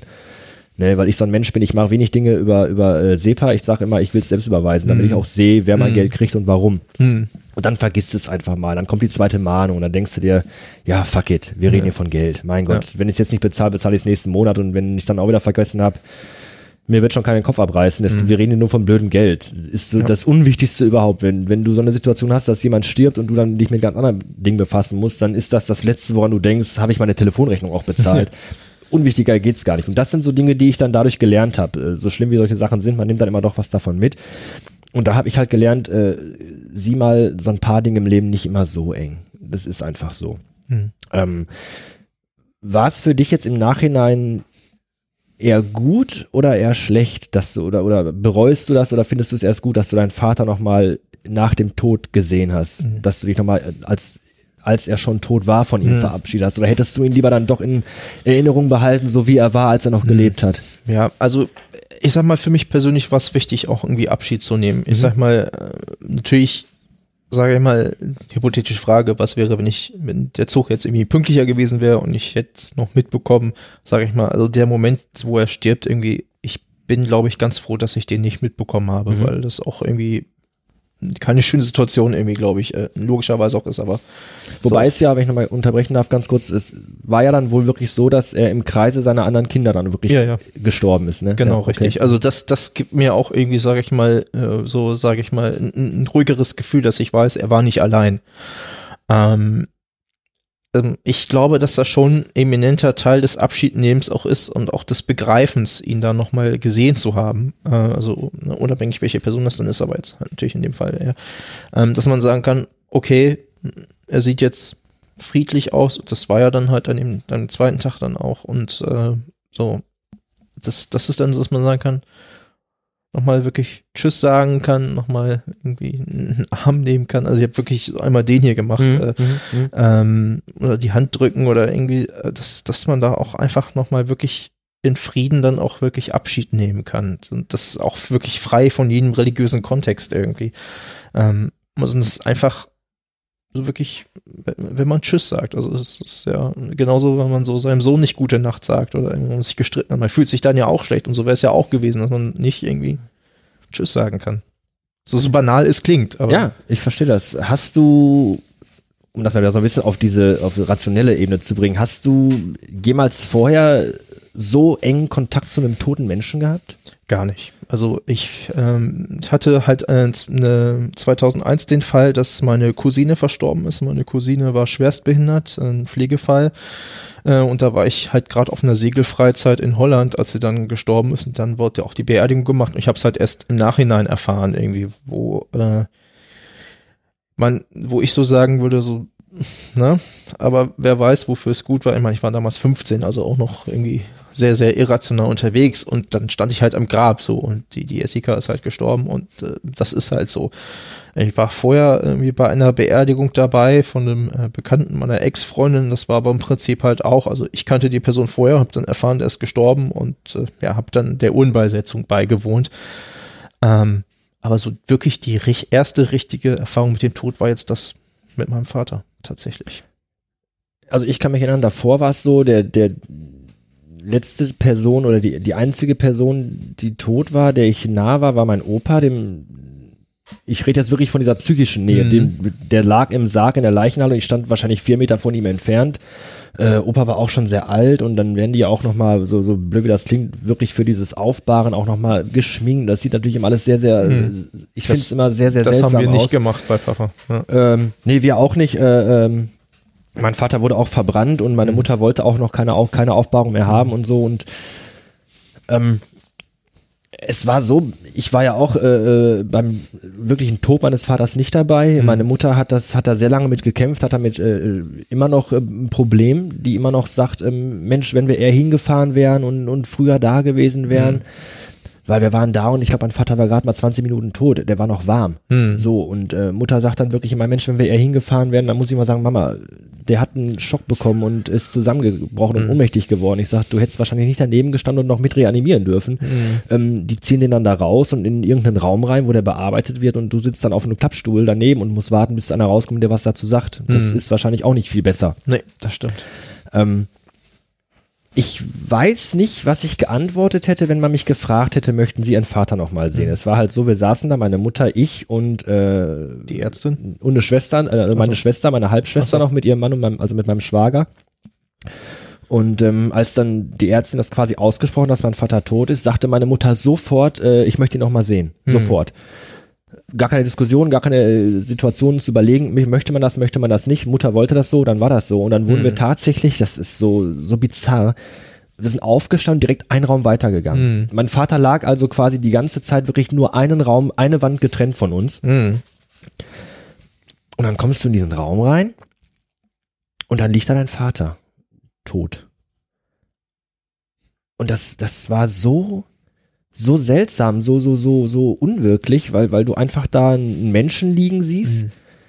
der schon anders aussieht wie der Mensch, den du eigentlich kennst. Ja. Äh, mein Vater war Gebissträger, dem wurden dann die Zähne rausgenommen, der Mund war eingefallen, mhm. äh, stand ein Stück weit offen. Ich sag mal so ab Nase bis zu, bis zu den Haarspitzen sah er aus wie immer. Ähm, mhm. Von der Nase bis zum Kinn wirklich offener Mund, das sah schon ja, etwas. Ja, und dann machen sie noch dann diese Hals, diese, also es war bei meinem Vater so, so, so, so ein Hals, so eine Art Halskraut, das ist ein durchsichtiges Ding, das dann halt verhindert, dass das. Nee, das kind, hatte er nicht. Ja, aber das hatten sie bei ihm schon gemacht, ja, als ich okay, da war. Okay. Ja.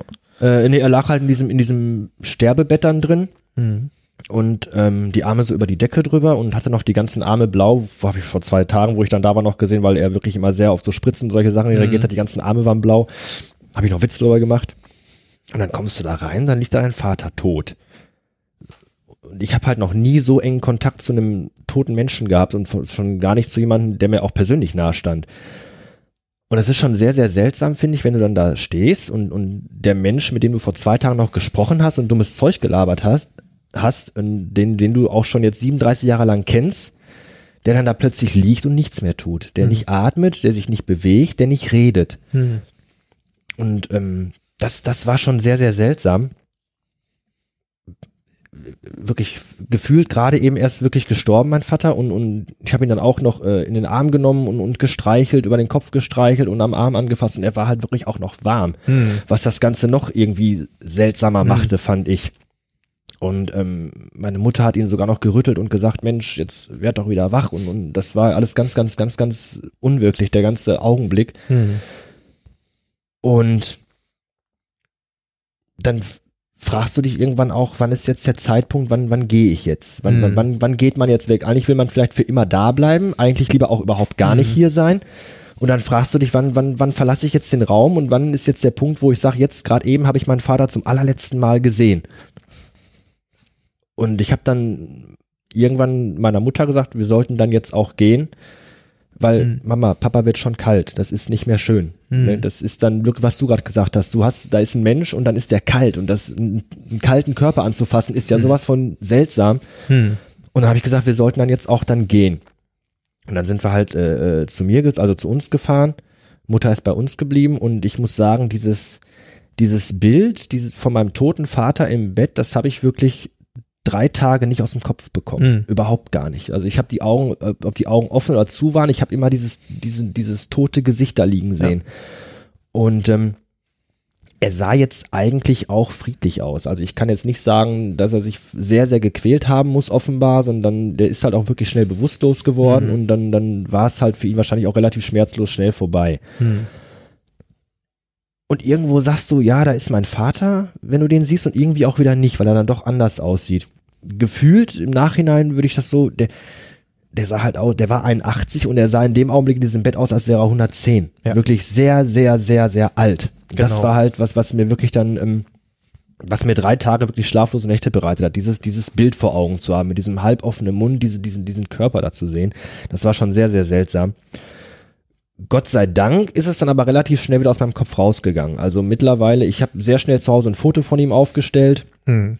und ähm, mittlerweile das Bild, klar, ist noch im Kopf drin, aber nicht mehr so klar und nicht mehr so Mhm. deutlich. Da ist dieser Raum, da liegt dieser Mann in diesem Bett, aber das ist, ich assoziiere das nicht mehr so sehr und ich sehe nicht mehr so dieses Gesicht. Ich sehe jetzt wirklich meinen Vater, wie ich ihn halt kannte. Und ähm, deswegen würde ich im Nachhinein sagen, ich bin es war schwer, es war hart, es war wirklich was, was ich vielleicht nicht nochmal machen würde. Auf der anderen Seite bin ich aber trotzdem froh, dass ich ihn nochmal gesehen habe. Dass du ihn nochmal anfassen konntest, nochmal sagen konntest, so, Papa, jetzt hier trennen sich unsere Wege, jetzt ist zu Ende. Hm. Und ähm, das war's und, und, und gute Reise oder wie auch immer man das so jeder für sich macht, war ich dann irgendwie doch froh und bin aber jetzt auch froh, dass ich diesen, dieses, dieses Bild aus dem Kopf habe, dass das irgendwie weg ist. Ja, das ist auch wirklich das, das Gute irgendwie am, am Konstrukt des Menschen. Der Mensch ist ja Verdrängungskünstler. Das heißt auch diese Bilder, sag mal, je, je gravierend die auch sein mögen, das verblasst irgendwann auch irgendwie. Richtig, richtig. Dass, dass man auch wirklich dann, dann auch so ein bisschen so schaut, was waren dann die schönen Erinnerungen. Und äh, ich sag mal, ich habe in den letzten Wochen und Monaten auch immer so an seine, an seine Witze gedacht irgendwie und was er dann wieder für, für, für Gags da gebracht hat. Äh, und ähm, letztendlich auch irgendwie, wenn ich dran denke, irgendwie, zum Beispiel die Schallplatte, ich habe bei mir im Schlafzimmer seinen Radiowecker stehen, also es gab da eine Phase, ich konnte da nicht drauf gucken irgendwie und dann habe ich sofort irgendwie ge geweint wie ein kleines Kind. Mm, Und das, das vergeht auch alles wieder, aber ähm, der Bezug ist ja trotzdem da. Das ist ja auch das Schöne, also dass man da auch wirklich in einer Dankbarkeit und auch wirklich in einer schönen Art und Weise nie zurückdenken kann und äh, ne, auch diese Anekdoten, wie er dann erzählt hat, irgendwie wie so, so, alberne Geschichten wie damals in Griechenland irgendwie, äh, wo die dann jeden, jede Nacht da irgendwie Uso gesoffen haben, als sie da als Soldaten da waren und dann erzählt von irgendwelchen Kompaniekollegen, die sich engen wollten mit einem fünf Meter langen Seil und dann von der Erdgeschosswohnung dann von der Terrasse so runtergesprungen sind irgendwie und lauter solche Geschichten und er war da halt randvoll von so und das sind so lauter so Sachen irgendwie, die mir so durch den Kopf schießen irgendwie. Ähm, ja, und was halt auch, glaube ich, schön geworden ist, äh, schöne Sache ist, ist auch, dass der Kontakt mit meinen Geschwistern auch noch viel enger geworden ist. Wir haben dann irgendwann gesagt, okay, wir machen jetzt eine WhatsApp-Gruppe, äh, so albern das auch klingt, und wir schreiben da eigentlich jeden Tag irgendwie so. Also, ne, gar nicht so, dies, wie geht's dir und so, sondern halt einfach, man schickt sich so witzige Bilder und so, und man ist halt so permanent im Kontakt und irgendwie mit meinen Geschwistern telefoniere ich auch regelmäßig, irgendwie auch mit meinem, meinem Bruder, der in Schottland auch jetzt wieder lebt und äh, also man hat auch wieder viel mehr Draht irgendwie zu den Leuten, man weiß, was da auch so Phase ist. Und äh, ich glaube, das ist auch so ein schönes Beispiel dafür, wie man das eben gestalten kann irgendwie, weil letztendlich, mein Vater war ja irgendwie so, so der Patronus, Imperatus ungefähr in der Familie. So und äh, hat das natürlich dann auch mal so ein bisschen so gelenkt, so nach dem Motto, so, nach dem Motto, so sprich doch mal wieder ein bisschen mehr mit dem irgendwie. Und das ist jetzt halt nicht mehr da. Und trotzdem haben wir noch diesen Zusammenhalt mhm. und sind halt immer noch so so stark irgendwie in der Kombination.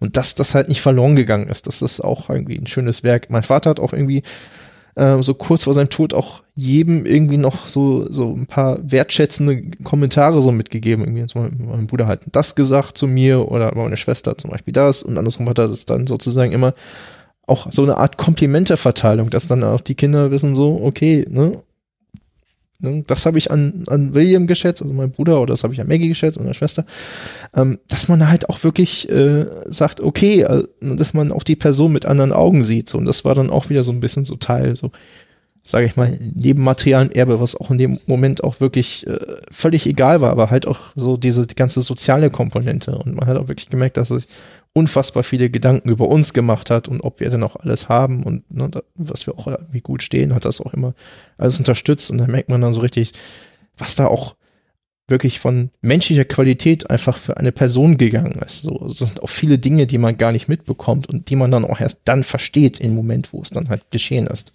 Und das ist, glaube ich, so wertvoll. Da dein Vater ja krank war, wusste er vermutlich selber auch, dass er sterben wird. Mhm. Ähm, du hast ja schon gesagt, er hat dann auch teilweise mit euch noch so Gespräche gehabt und so. Ähm, hat er denn äh, eine klare Vorstellung geäußert, wie seine Beerdigung ablaufen soll? Ja, also also relativ klar war halt, dass er verbrannt werden wollte, dass er dann gerne eine Grabstätte hätte, irgendwie unterhalb eines Baumes.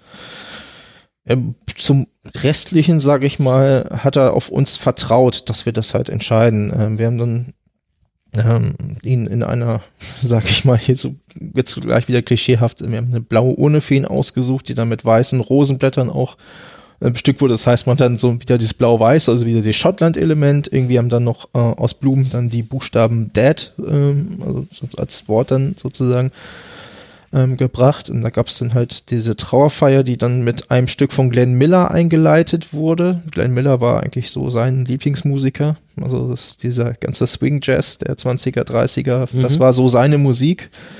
Ähm, genau, und dann wurde das damit äh, mit Abbas Thank You for the Music allein im Piano gespielt von, von Björn Andersen, äh, dann, nee, doch, Björn Andersen, äh, Benny Andersen hieß er, genau, Björn war der andere. Äh, also sozusagen quasi in Solo-Piano-Form dann halt sind wir dann ausgezogen. Mein Bruder und ich haben dann die Urne getragen. Es gab dann draußen auf dem Feld einen Dudelsack-Spieler, den wir organisiert haben, der dann unter anderem Amazing Grace und Scott and My Brave gespielt hat. Ähm, ja, genau, zu diesen Dudelsack-Klängen äh, haben wir ihm dann äh, dem Erdreich übergeben. Ähm, war ein bisschen äh, komisch, weil wir das für meinen Bruder, der in Schottland zu der Zeit auch, also jetzt auch noch ist, äh, konnte halt aus gesundheitlichen Gründen nicht fliegen und damit wir ihn irgendeiner Beerdigung teilhaben lassen, hat dann mein Sohn das gefilmt und das war natürlich dann, sage ich mal, noch eine Ebene surrealer dann sozusagen. Aber, ja, ja.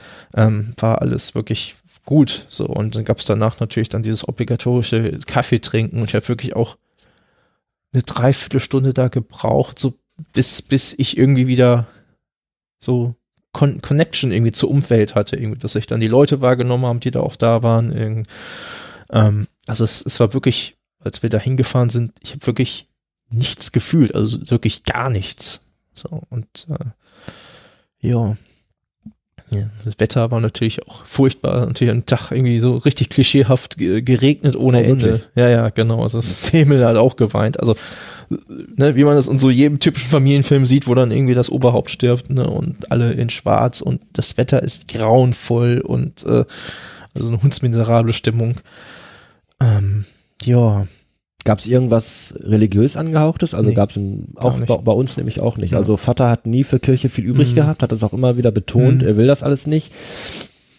Und ähm, wir haben dann auch äh, einen ganz normalen Trauerredner gehabt, der sich auch, wie du auch schon gerade sagtest, so eine Stunde, anderthalb hingesetzt hast, mhm. hat mit, mit einem und dann so, ja, wie war ihr Vater denn so? Ne? Und dann mhm. hast du halt so die ganzen Stories erzählt und die Geschwister und was er so beruflich gemacht hat und der hat das auch wirklich sehr, sehr toll gemacht. Mhm. Also ich habe Ich persönlich habe damit keine Schwierigkeiten. Viele haben immer damit ein Problem, wenn man sagt, das war eine schöne Beerdigung. Mhm. Aber es war, also es war sehr, sehr, ähm, mir fällt das Wort gerade nicht ein. Es war halt sehr, sehr stimmig und sehr passend. Und, Mhm. und äh, ähm, es gab eine, eine Trauerrede vor der äh, Trauerhalle. Ähm, da war die Urne aufgebaut. Es gab ein Foto von Papa und das gleiche dann nochmal am Grab. Da gab es auch nochmal ein paar Sätze. Mhm.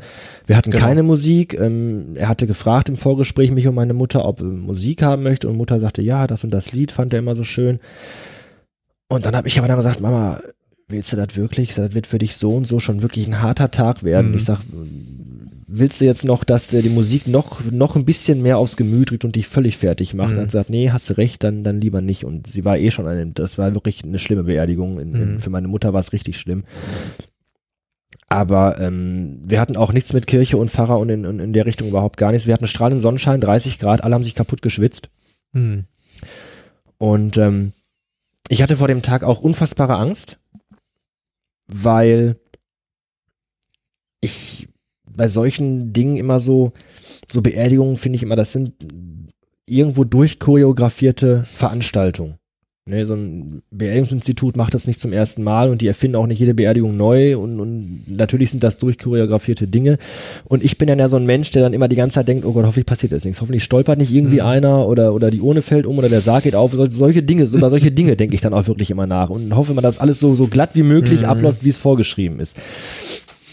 Und ähm, dann war es tatsächlich so, dass ähm, ich habe auch die Urne mit meinem Bruder zusammengetragen. Das war eine Entscheidung, die wir relativ schnell, die ich relativ schnell für mich entschieden hatte. So Mhm. nein, ich äh, werde den letzten Weg mit Papa zusammengehen. Ich muss auch sagen, ähm, aber da sprechen wir da gleich drüber. Ähm, dann, dann, dann sind wir dann zur Stele. Vater ist also ohne ist in so einer, so einer äh, Steinstele. Mhm. Wirst du kennen, weißt du, Ja, wovon ich rede, genau. wo dann so sechs, sieben Stück drin sind. Mhm. Äh, Ihr witzigerweise ganz oben, meine Mutter kommt überhaupt gar nicht dran, die kann nicht mal die Kerze wechseln, wenn ich nicht dabei bin.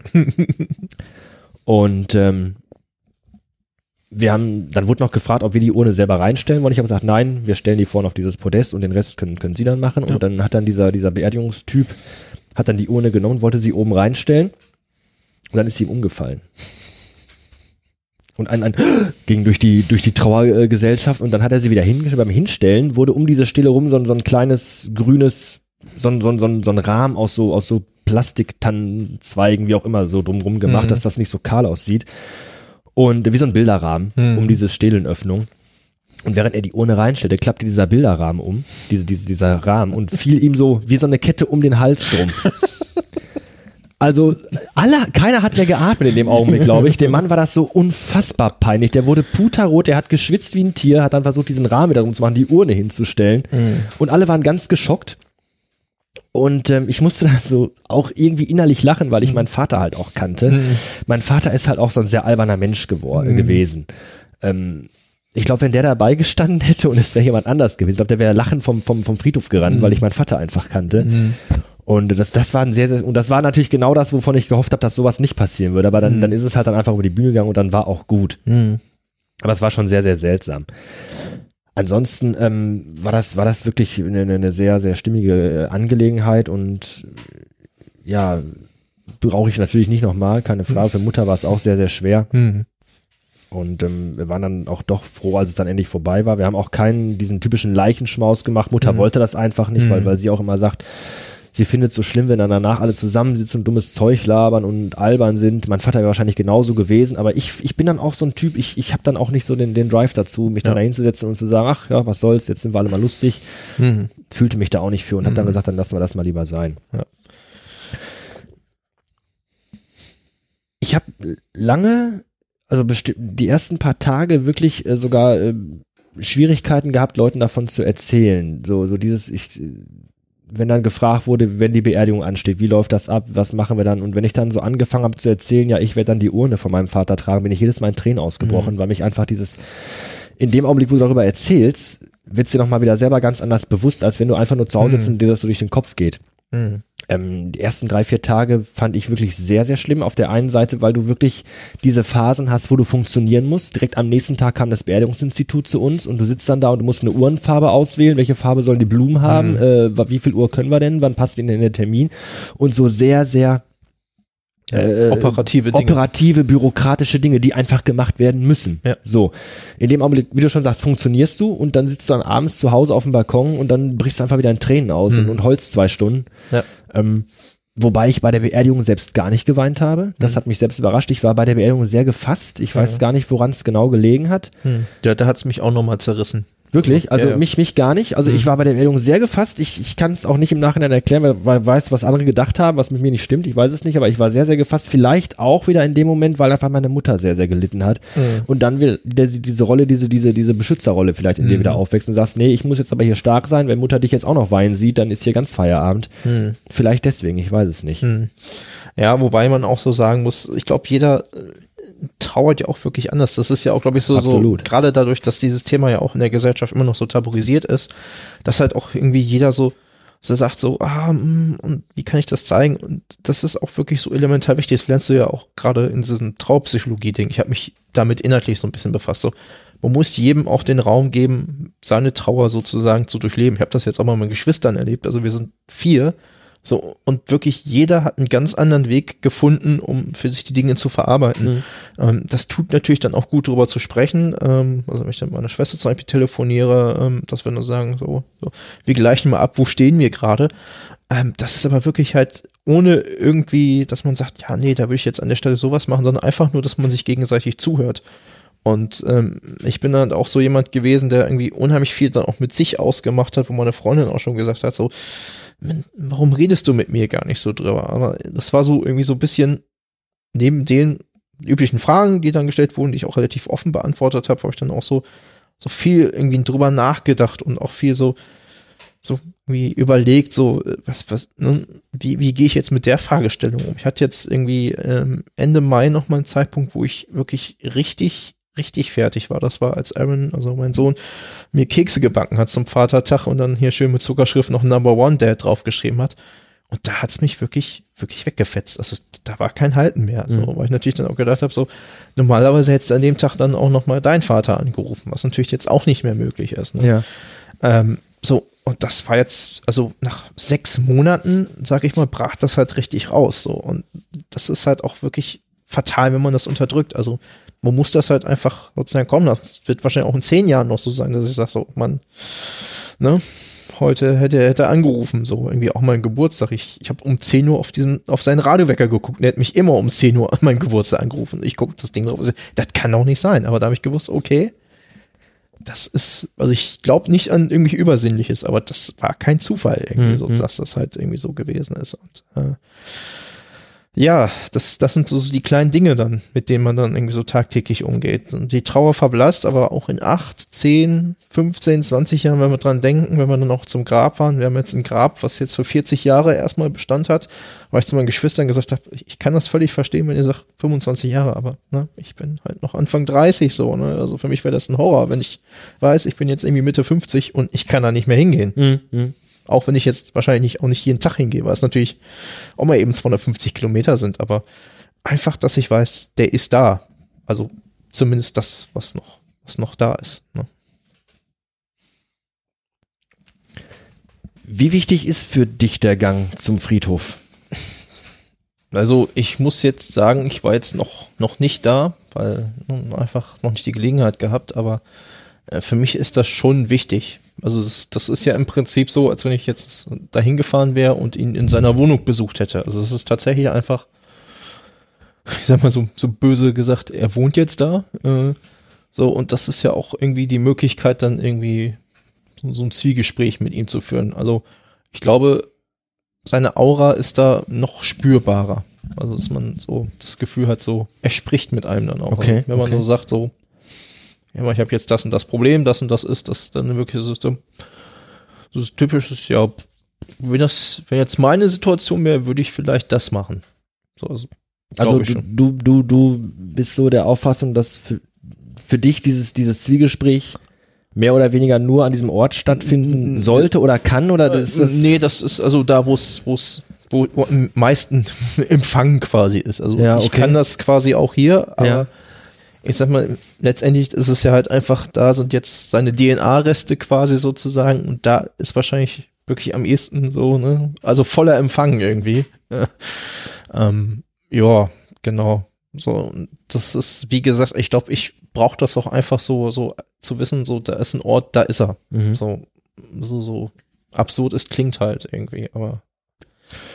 Ich Ja. selbst empfinde das gar nicht unbedingt so, Hm. weil, weil ähm, Verbrennen, mein Vater wurde verbrannt und für mich ist Verbrennen irgendwie so ein Punkt, wo einfach der Mensch danach gar nicht mehr existiert.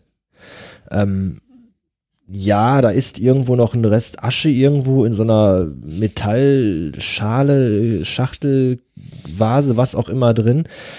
Mir persönlich ähm, sagt das nicht mehr so, so, so zu, Hm. finde ich. Also ich, ich habe zu Hause das Foto auf dem Schrank im Wohnzimmer Hm. stehen. Ein richtig tolles Foto von Papa und, und, und das ist so der Punkt, der, der, das ist für mich der Ort, wo ich mit ihm spreche. Mhm. Ja, ich geh- jeden Abend, bevor ich ins Bett gehe, gucke ich nochmal aufs Bild und, und äh, sag so mehr leise als laut so zwei, drei Dinge zu ihm und, und Mhm. wünsche eine gute Nacht und, und fass das Foto nochmal an. Das ist für mich tatsächlich, da habe ich mehr Bezug zu diesem Foto in meinem Wohnzimmer Hm. als zu dieser, zu dieser Steinplatte an dieser, an Mhm. dieser, an dieser Betonstele, äh, wo dahinter irgend so ein Behälter steht, wo so, so winzige, kümmerliche Reste vielleicht drin Mhm. sind. Ähm, Ja, wobei die Stele ja auch irgendwie eher drastischer ist. Also beim, bei meinem Vater ist es halt so, der hat so, so ein kleines Reihengrab bekommen, ja. ähm, sage ich mal, und diese Urne ist aus Maisstärke. Das bedeutet, die wird irgendwann ja auch einfach Mhm. ne, biologisch zerfallen und das bedeutet ja auch dann halt, dass aus diesen Überresten sozusagen ja auch wieder was Neues entstehen kann. Mhm. Also eine neue Pflanze oder irgendwas, das heißt, äh, da entsteht ja ein neues Leben. Das geht wieder zurück in, den, in die Muttererde quasi. Ja, ja, genau, ja, richtig so. Und das, das ist ja irgendwie auch irgendwie so, äh, was ja damals irgendwie äh, Helmut Schmidt mal erzählt hat, irgendwie über ein Gespräch mit seiner Frau, als sie damals schon gestorben ist, so, wo er gesagt hat, so, meine Frau wäre Biologin und hat gesagt, da bleibt was nach. Also, Mhm. ne, das heißt wirklich, da entsteht was Neues irgendwie und sage ich mal, wenn ein Vogel das aufpickt oder sowas, scheißegal, aber das ist ja irgendwie auch, also man hinterlässt ja in dem Sinne halt auch sowas. Ich finde das, ich finde das einen sehr tröstlichen Gedanken Mhm. dass, dass man einfach nicht so ganz weg ist, so. Äh, sag ich mal, natürlich, in 200 Jahren wird sich an uns beide auch keiner mehr erinnern. Es sei denn, wir haben jetzt irgendwie noch äh, irgendwie Popkultur geschrieben oder sowas. Ähm, so, na, vielleicht wird dein Podcast ja dann irgendwann doch mit dem Grimme-Preis nominiert. Äh, Oder du erfindest das Beamen oder was weiß ich. Ja, ja, genau. ja, aber richtig. das ist genau das, was du gerade sagtest. So jeder Mensch trauert irgendwo auch anders Mhm. und jeder Mensch geht damit anders um. Äh, du sagst jetzt, für dich ist das äh, eine Sache, die irgendwo noch Bestand hat, äh, Mhm. dass da noch was ist, aus dem was wird. Ähm, mein Vater hat immer gesagt, er möchte nicht in die Erde, er möchte in so eine Stele, er möchte auch nicht als Mensch beerdigt werden und Mhm. in, in der Erde vor sich hinfaulen. Und ähm, ich glaube, wenn mein Vater wirklich äh, als Ganzes beerdigt worden wäre, wäre das für mich vielleicht auch noch eine ganz andere Sache, zum Friedhof zu gehen und sagen, so, da unten liegt er jetzt, was Mhm. auch schlimm ist irgendwie. Mhm. Ja, klar. Ähm, ich war aber andersrum gesagt, ähm, Vater, für Vater war das schon lange klar, dass er verbrannt werden will. Mhm. Das war schon lange immer so. Er wollte ganz, ganz am Anfang, wo das Thema so anfing, wollte er immer äh, anonym beerdigt werden. Mhm. Irgendwo auf einer Wiese, ohne Schild, ohne irgendwas. Dann ist sein Bruder gestorben. Der Mhm. hat das tatsächlich notariell so verfügt, dass er so beerdigt wird. Mhm. Mein Vater war auf der Beerdigung und hat gesagt, das will ich nicht. Mhm. Sagt er, das ist so sowas, das kannst du dir nicht vorstellen. Da ist einfach nur ein Loch im Boden, dann kommt die Urne da rein, dann wird der Deckel zu und dann ist Ende. Mhm. Da spricht kein Pfarrer, da ist kein, kein, nichts ist da. Sagt er, das war so, er wollte das so, mein Onkel, aber sagt er, das war so schrecklich, weil einfach so, Mhm. Als wenn du irgendwie einen Klotz in der Erde vergräbst. So. Ja, ja. Und das wollte mein Vater. Er hat gesagt, verbrennen auf jeden Fall, aber sagt er, ich möchte dann in so eine Stele rein. So. Mhm. Und ähm, für mich, wie gesagt, ich spreche wirklich nur für mich. Für mich ist dieser, dieser Vorgang des, des Verbrennens einfach so eine Sache, dass einfach der Mensch sich in Anführungszeichen in Luft auflöst. Also für mich ist da nicht mehr viel am Friedhof, wo ich sage, ich gehe jetzt dahin, wo Papa ist. Tatsächlich nicht so sehr. Schon ein bisschen, ja. Aber nicht viel. Da ist diese für mich so eine, so eine Art, ich sag jetzt mal, das ist für mich eine Gedenkplatte. Wie so ein Denkmal, wo ich hingehen kann und gucken kann. Aber für mich ist da, also ich bin da tatsächlich sehr rationell und sage einfach, da ist nicht mehr viel, was ich da besuchen kann. Mhm. Für mich findet das dann, dann doch wieder mehr im Kopf statt und, und zu Hause vor diesem Foto irgendwo. Ja, ich fahre hin, ich fahre aber meistens tatsächlich, muss ich sagen, gezwungener, in Anführungszeichen gezwungenermaßen hin, weil ich mit Mutter einfach hinfahre. Ne? Mutter kann nicht mehr so gut krabbeln und hier und da und dann sagst du, komm, nach der Arbeit zwei, dreimal die Woche äh, lade ich dich ein und dann fahren wir dann dahin. Und dann hast du da deine, deine 20 Minuten, 15 Minuten und, und ich bin dann dabei und alles ist gut, dann, dann heulen wir beide und dann ist das eben so. Aber ich glaube, ich selbst bräuchte diesen Ort gar nicht unbedingt. Und Vater hat das auch immer gesagt, er möchte so beerdigt werden, weil er genau weiß, die jungen Leute, sagt er, ihr habt doch gar keine Zeit dafür, Mhm. zum Grab zu kommen, Blumen zu pflanzen, zu pflegen und so, so eine ganze Gerütze zu machen. Sagt er, da, Mhm. da hat doch gar keiner mehr Zeit und Bock für. Hm. Und ich, ich sehe das tatsächlich auch so. Also ich sehe das so, dass das für mich so eine Gedenkstätte irgendwo ist, aber nicht wirklich der Ort, wo mein Vater ist. Mein Vater ist für mich äh, körperlich, physisch ist mein Vater einfach weg. Hm. Das ist so, so meine Auffassung, die ich davon so habe. Also wir haben ja auch gesagt, dass wir das relativ pflegeleicht halten. Das heißt, es gibt da halt einen Stein in Form eines Buches, irgendwie, weil er halt gern gelesen hat, dann der Rest mit so weißen Kieselsteinen halt irgendwie ausgelegt. Also jetzt nicht irgendwie, dass man sagt, so irgendwie große Bepflanzung oder sowas. Ähm, ich, mein Vater hat wahrscheinlich gesagt, ach, kann man bestimmt irgendwie abkerchern oder irgendwie sowas irgendwie. Ähm, so, also natürlich, ich kann jetzt halt auch nicht irgendwie äh, jetzt je, jedes Wochenende hinten brettern. So, das, das ist halt auch einfach äh, aus verschiedensten Gründen nicht drin. Ähm, aber es ist so böse gesagt, so halt so, wenn was ist, ich weiß halt, er ist da. Ich, Mhm. ich kann da halt hin. So, das, das ist halt irgendwie eine, eine ganz, ganz tröstliche Geschichte. So. Und es ist da jetzt unter seinem kleinen, dünnen Baum, äh, der jetzt irgendwann wächst und größer wird und wahrscheinlich auch von ihm dann irgendwie zehrt. So, und dann Ja, vermutlich, vielleicht, vielleicht, ja. Ja, und wie gesagt, ich glaube, das ist auch wirklich eine ganz andere Qualität, wenn du sagst, ich habe halt wirklich jetzt hier so ein Reihengrab irgendwie, wo dann die Urne sozusagen ist, als, oder wenn du sagst, ich habe eine Stele. Äh, Es wurde uns damals auch angeboten, äh, halt auch so ein Sterbewald. Das ist dann auch, da gibt's so Orte, die sind mit Parketten irgendwie so gekennzeichnet, dann ist da irgendwie so eine Nummer, irgendwie so 312, irgendwie so, und dann weißt du, da liegt dein Vater. Aber letztendlich haben wir dann auch gesagt, so, das, der ist ja einfach mehr als nur so eine Nummer auf einer Plakette. Mhm. So, das ist ja wirklich ein Mensch irgendwie, der da war und der ja auch eine Berechtigung hat, irgendwie in welcher Form auch immer das gerne haben möchte, wirklich ordentlich zu begraben zu werden. So, und da haben wir alle gesagt, so jetzt einfach hier eine Nummer und fertig. Das wird ihm nicht gerecht. So, und ähm, ja. Schon, schon Wahnsinn, was es da so für verschiedene Möglichkeiten gibt, irgendwie auch. Ne?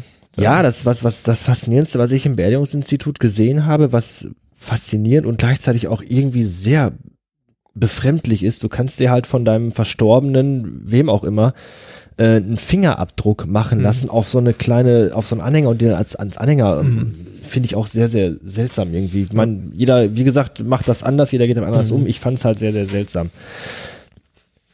Hast du dir nach dem Tod deines Vaters bis zu dem Punkt, wo dann die Beisetzung war, irgendwelche Gedanken darüber gemacht, was jetzt mit dem Körper deines Vaters gerade passiert, wo der ist?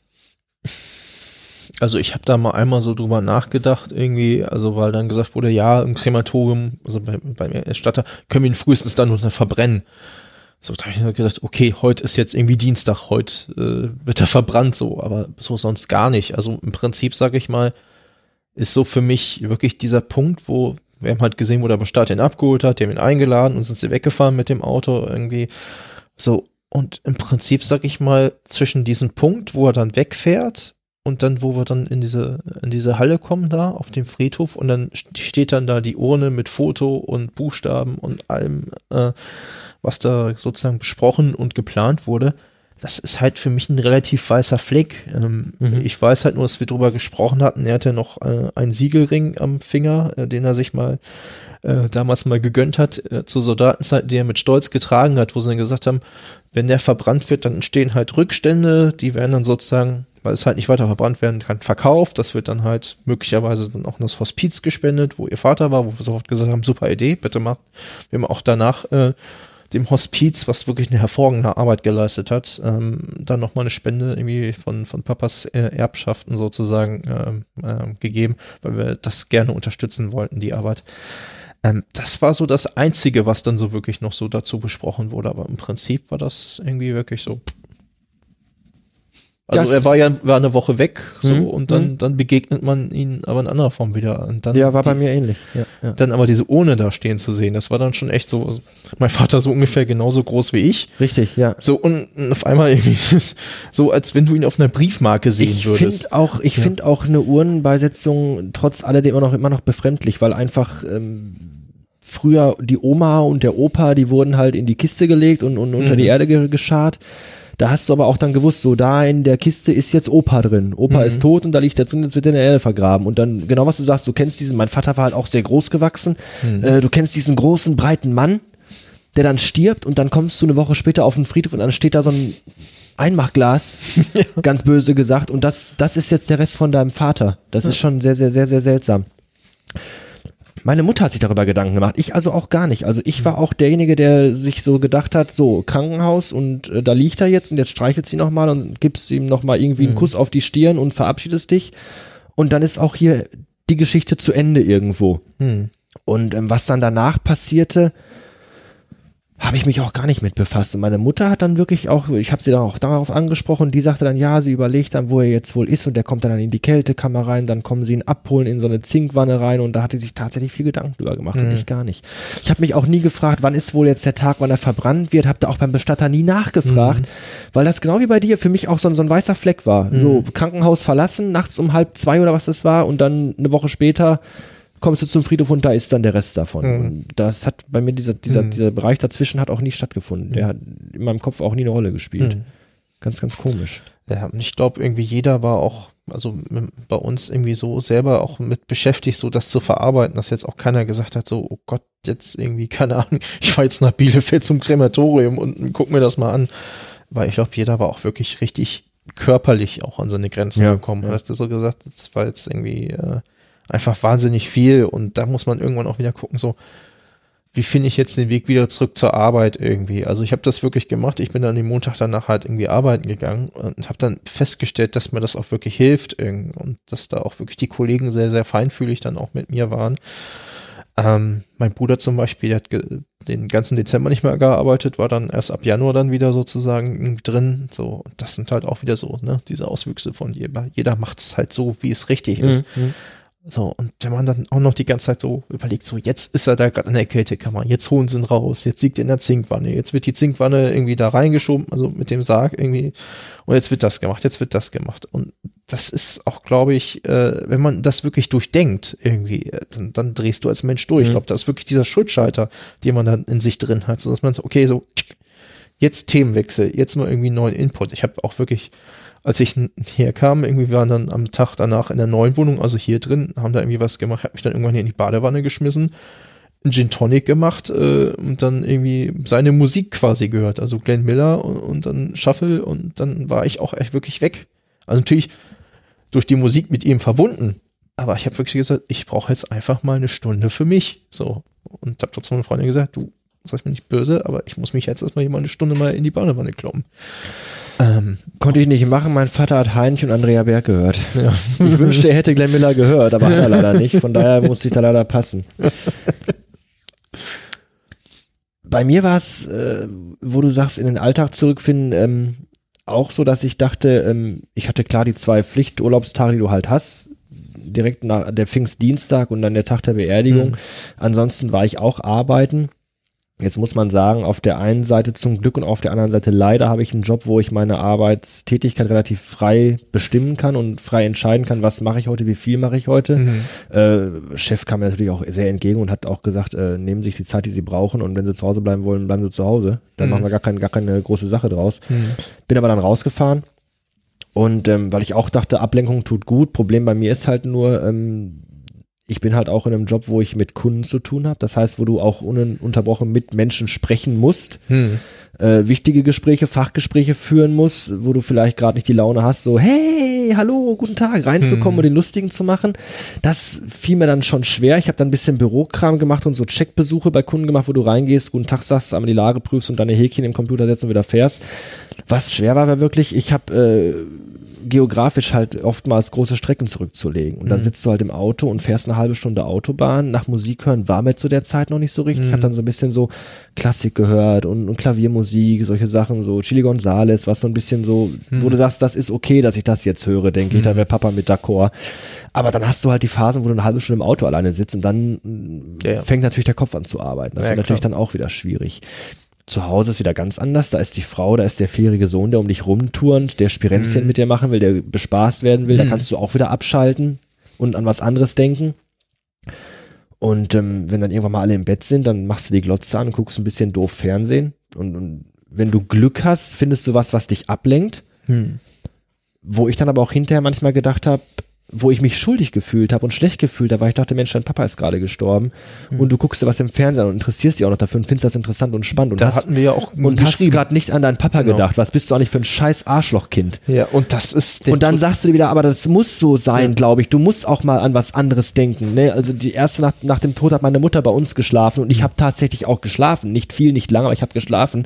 Und meine Mutter sagt, die hat die ganze Nacht wach gelegen, die hat nicht ein Auge zubekommen. Ne? Und das ist natürlich auch nicht richtig. Ich habe drei Tage nichts gegessen. Ich habe drei Tage keine Nahrung zu mir genommen. Kenne ich von mir auch nicht. Und das sind dann so, was wir immer wieder beide schon gesagt haben, jetzt ein paar Mal, jeder verarbeitet das anders. Hm. Aber mir ist das wirklich schwer gefallen, ähm, zu sagen, ich muss jetzt mal an was anderes denken. Und habe das immer noch, dass ich abends vorm Foto stehe und denke, Mensch, Papa, heute habe ich fast gar nicht an dich gedacht. Was bin ich eigentlich für ein Arschloch? Und dann denke ich wieder, du hättest es wahrscheinlich aber genauso gewollt, dass man nicht den ganzen Tag nur hier mit langem Gesicht rumläuft und so. Es ist trotz alledem, finde ich, ähm, ist es dann doch irgendwo wieder schwierig. Hm. Ja, ja, vor allem, du bist ja auch einfach dann, sage ich mal, im Moment, wo du dann wieder zur Arbeit zurückkehrst, wo man, wie in meinem Fall, beim Fußballverein das Ehrenamt wieder dann anfängst, so, du bist ja dann auch wieder im Sog, was auf der einen Seite natürlich dann auch wieder super ist, weil du dann auch einfach die Leute wieder siehst und äh, dann auch einfach wieder sozusagen dann an diesem Leben halt teilnimmst. Ja, irgendwie. auch wieder dieser Klischee, dass das Leben geht halt weiter. Und es Ja. ist natürlich auch genauso. Das Leben geht halt auch weiter. Mhm. Ich sehe das immer nur so, wie gesagt, ich bin viel abgelenkt und viel eingespannt durch Beruf, durch Familie, durch Kind, dass du wirklich wenig Zeit hast, äh, ähm, dich hinzusetzen nochmal den, die Gedanken schweifen Mhm. zu lassen und abzudriften. Wenn ich dann an meine Mutter denke, die wirklich den halben Tag dann zu Hause alleine rumsitzt, die Mhm. auch sagt, sie möchte das aber so. Ich, natürlich bieten wir als Kinder immer an, wir kommen dich besuchen, komm zu uns, bleib mal ein Wochenende bei uns. Das will meine Mutter gar nicht. Die möchte halt Mhm. auch irgendwo alleine sein. Mhm. Ähm, das, das, ich mache mir mittlerweile abends mehr Gedanken um meine Mutter als um meinen Vater, Mhm. weil ich denke, Mama, äh, hoffentlich kommt sie zu Hause alleine klar und fällt nicht irgendwie in so ein Loch rein. Und Mhm. du willst Das- natürlich da sein, aber auch nicht zu viel da sein, weil du auch mitbekommst, was über deine anderen Geschwister sagt. Mensch, der hat heute schon wieder angerufen, ich will gar nicht, ich weiß nicht, was ich dem erzählen soll. Ich habe keine Lust darüber zu reden. Und dann fragst du dich, dann, dann versuchst du so auszutangieren. Ne, Wie viel ist genug? Dasein, Zuwendung geben und wie viel ist vielleicht schon wieder zu viel? Mhm. Das ist natürlich auch nicht ganz einfach. Naja, und dann ist es auch wichtig, so ein bisschen auf die Signale zu achten dann halt, weil manchmal dann auch gerade ähm, dann die Leute auch eher verklausuliert dann irgendwie dann eigentlich so den, den Ruf nach mehr Gesellschaft dann irgendwie sagen, Mhm. irgendwie, ähm, und das ist, glaube ich, halt wirklich tricky dann halt zu sagen, wo ist das richtige Maß halt irgendwie. Also in dem Fall gab es jetzt halt keine Witwe, weil meine Mutter schon längst wieder in einer neuen Ehe ist. Ähm, von daher, sage ich mal, bin ich relativ froh, dass wir jetzt nicht irgendwie noch so nach dem Motto, was ist jetzt mit meiner Mutter, so muss ich das irgendwie bewältigen. Ähm, aber ich stelle mir es auch durchaus als eine Herausforderung vor, dann irgendwie zu wissen, so okay, und dann, die ist ja wahrscheinlich jetzt auch nicht mehr die allerjüngste. Das heißt, du musst natürlich dann irgendwie sowieso gucken, irgendwie, und da gibt es ja manchmal auch irgendwie so, so absurde Sachen, irgendwie, bist da mal da, guckst mal irgendwie in den Kühlschrank, auf einmal ist da irgendwie nichts mehr da, so irgendwie. Mhm. Das ist irgendwie so, so die alltäglichen Sachen, die vorbewältigt wurden, irgendwie so einkaufen gehen, dass irgendwie da schon äh, ne, sozusagen da das nicht mehr funktioniert. Und da muss man wieder schauen, so, wo kann ich Hilfe anbieten, wie kann ich sie anbieten oder vielleicht gibt es da irgendwie was, das dann gesagt wird, irgendwie hier, ne, dass man da so einen Terminus findet. Ja, schwierig. Vorher waren deine Eltern oder waren meine Eltern halt einfach irgendwie so ein, so ein in sich allein funktionierendes Ökosystem. Da Genau. waren halt Vater und Mutter und die kommen miteinander irgendwie zurecht und raufen sich zusammen und kriegen ihr Leben in den Griff. Und jetzt ist da nur noch eine einzige Person, auf die du halt aufpassen musst, ne, wo Mhm. du halt auch mal anrufen musst jeden Abend. Mensch, Mama, geht's dir gut? Äh, wie war der Tag heute? Mhm. Morgen komme ich vorbei und musst du noch was einkaufen? Soll ich früher kommen? Das ist halt jetzt, äh, da ist was, wo du dich drum kümmern musst. Ne? Das Mhm. sind nicht nur die Eltern, wo du mal hinfährst, damit du es immer wieder gesehen hast und mit denen ein bisschen dich unterhalten kannst und, und gucken, wie die Lage ist. Nee, du musst halt gucken, ob wirklich Mutter noch in Ordnung ist und ob alles gut ist und ob Mhm. Mutter auch zu essen im Haus hat. Hm. Ähm, du musst dich wirklich kümmern jetzt. Ja, ja, das ist so. Das ist nochmal äh, so eine Belastung, die nochmal oben mit draufkommt, die aber auch dann wiederum dafür sorgt, dass du einfach dann in dem Moment einfach auch Stärke beweisen musst, dass du dann nicht wieder da sitzt und mit Mama zusammen weinst, sondern einfach Mhm. Mama tröstest, weil, weil Mhm. das für sie vielleicht dann doch noch einen ganzen Tacken Mhm. schwerer ist wie für dich, weil du besuchst deine Eltern zwei, dreimal die Woche. Da sitzt die Frau, die die letzten 40 Jahre jeden Tag mit dem verbracht hat Mhm. und die jetzt alleine da ist. Das ist natürlich Ja. noch was ganz anderes. Ja. Wie sehr vermisst du deinen Vater heute und oder, oder wann war der Punkt, wo du wirklich gemerkt hast, äh, der ist jetzt weg und kommt nicht mehr wieder? Also ich denke jeden Tag an ihn, tatsächlich. Äh, in unterschiedlichsten Situationen. Äh, gerne vor allem auch, wenn ich irgendwie so vor etwas schwierigen Entscheidungen im Beruf auch stehe und wo so denke so, Was wäre jetzt ein Ratschlag gewesen, den er mir gegeben hätte? Ja. Aber so im Prinzip so dieser Moment so zu realisieren, sage ich mal, körperlich weg war halt sofort, aber gedanklich weg wird er nie sein.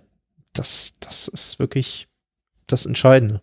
So, weil man einfach so sehr geprägt ist auch von dem, was er einem erziehungstechnisch mitgegeben, ne, was er einem erzählt hat. Also das, das, das sind ja auch Strukturen, sage ich mal, auf denen wir gegründet sind. Sozusagen. Das ist ja Fundament, auf dem wir halt agieren. Das ist ja bei deinem Vater genauso. Mhm.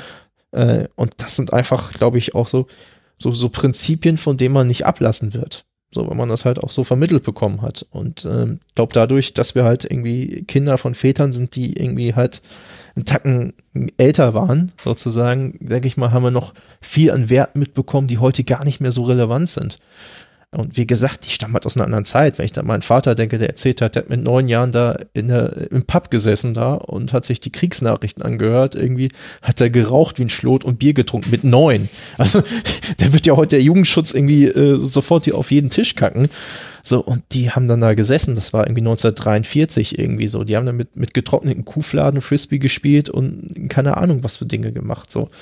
Also, wirklich ein völlig anderes Mindset. So, und das bedeutet natürlich auch, dass, dass wir, sage ich mal, natürlich in so einer Welt von Gleichaltrigen ja irgendwie noch so ein bisschen, sage ich mal, einen etwas anderen Horizont mhm, möglicherweise mhm, haben. Mhm. Irgendwie.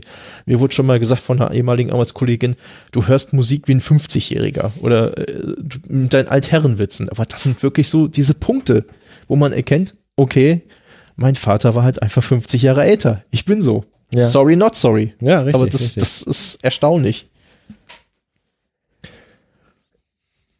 Ich muss sagen, ich fange tatsächlich jetzt erst damit an zu realisieren, dass der nicht mehr wirklich richtig da ist. Mhm. Ähm, aus dem Grund, den ich ganz am Anfang gesagt habe, Papa war halt schon früher immer sehr oft im Krankenhaus, mal drei, vier Tage, mal eine Woche wo du einfach das gewohnt warst, zu Mama zu kommen und Papa war nicht da, mhm. weil Papa im Krankenhaus war. Dann rufst du an und, no, wie geht's Papa? Ja, so und so, über nächste Woche kommt er raus und dann ist hier und die und da. Und dann, dann warst du es irgendwo gewohnt, dass Papa mal eine Zeit lang nicht zu Hause war. Ja, und dann war er wieder da. So, und dann war er wieder da. Richtig. So, und jetzt merkst du einfach nach drei, jetzt äh, mittlerweile vier Wochen, der kommt nicht mehr wieder. Der kommt nicht mehr wieder. Ne, ich habe mittlerweile jetzt tatsächlich immer wieder mal so Momente gehabt, wo es mir wirklich fehlt, hinzufahren ähm, und ihm mal so wieder Neu Neues zu erzählen. Von mhm. seinem Enkel, was er so gemacht hat, äh, diese ganze Astronautengeschichte, die die Runde im Internet gemacht hat. Äh, da ist Mama, bricht Mama heute noch in Tränen aus und sagt, wie schön das gewesen wäre, wenn er das noch hätte erleben können. Mhm. Hat er vielleicht irgendwo auf irgendeine Art und Weise, bin ich mir sicher, wie auch immer die sein mag, keine Ahnung, aber irgendwo glaube ich schon, dass da irgendwas geblieben ist. Und ähm, ja, aber ich merke jetzt einfach, dass er jetzt fängt er wirklich an, mir zu fehlen. Am mhm. Anfang war es so, okay, Papa ist nicht da, das ist schlimm, du bist traurig deswegen, über diese Schocksituation, dass von jetzt auf gleich dein Vater einfach nicht mehr da ist. Mhm. Aber jetzt nach ein paar Wochen merkst du einfach, dass er nicht da ist und dass er dir fehlt und dass du keinen hast, den du mal eben anrufen kannst, der dann sagt, Mensch, du hast dich schon drei Tage nicht gemeldet, dachte ihr werdet alle kaputt zu Hause und so wie Vater halt immer geredet hat. Und ähm, das habe ich besonders deutlich gemerkt, als, das, als die WM angefangen hat. Mhm. Ähm, ich habe mich auf die WM richtig gefreut und habe dann diese Eröffnungsfeier gesehen.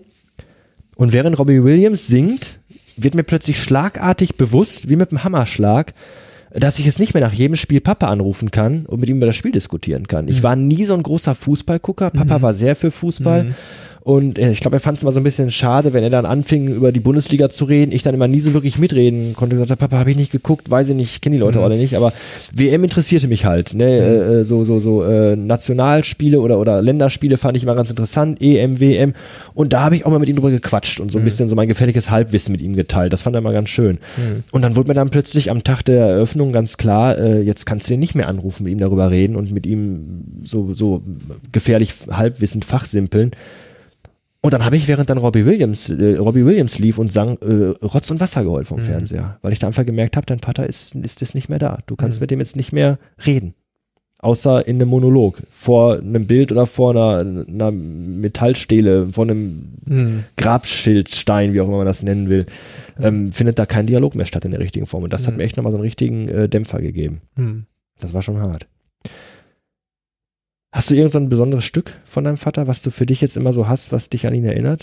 Also das sind halt so verschiedene Sachen. Also der Radiowecker, der Fernseher, der hier steht, ist auch von ihm mhm. sozusagen. Mhm. Also Äh, die Platten, also die Schallplatten ist, glaube ich, wirklich besonders, weil die haben wir wirklich, als, als ich klein war, immer zusammen gehört und ich habe dazu getanzt, was er dann immer mit ein bisschen missbilligen Augenbrauen hochziehen äh, gewürdigt hat. Ähm, aber das sind so wirklich so Sachen. Also ich weiß genau, wo damals in so einer alten Wohnung die Platten standen und wie die angeordnet waren. Also das, das ist wirklich äh, absurd. Und dann hat er mir erklärt, wer ist der und wer ist der. Und dann habe ich letztens auch gegoogelt nochmal, was ist irgendwie eigentlich mit dem gewesen. So, und dann, ach, guck mal, hier, die Anekdote, das hat Papa mir auch erzählt. Und da hat man wirklich diese ganzen Erinnerungen gehabt. So. Und auch dieser Panzerknacker, der da jahrelang bei meinem Vater unterm Bett da lag, den meine Schwester dann da gefunden hat, also wo ich auch Rotz und Wasser geheult habe, als die wieder bekommt, der steht auch bei mir im Bett so, wo man so sagen würde, der ist Anfang 30, da steht jetzt hier so, so ein kleiner Panzerknacker, aber das ist wirklich so eine, wirklich das hat emotional genau, Wert, ja. ja, ja, eben, so und ich hätte auch diese ganzen Assoziationen, Erinnerungen hätte ich nicht mehr, wenn das Ding nicht mehr da wäre und er hat es aufgehoben und äh, ich bin ihm unfassbar dankbar dafür. Das ist schön.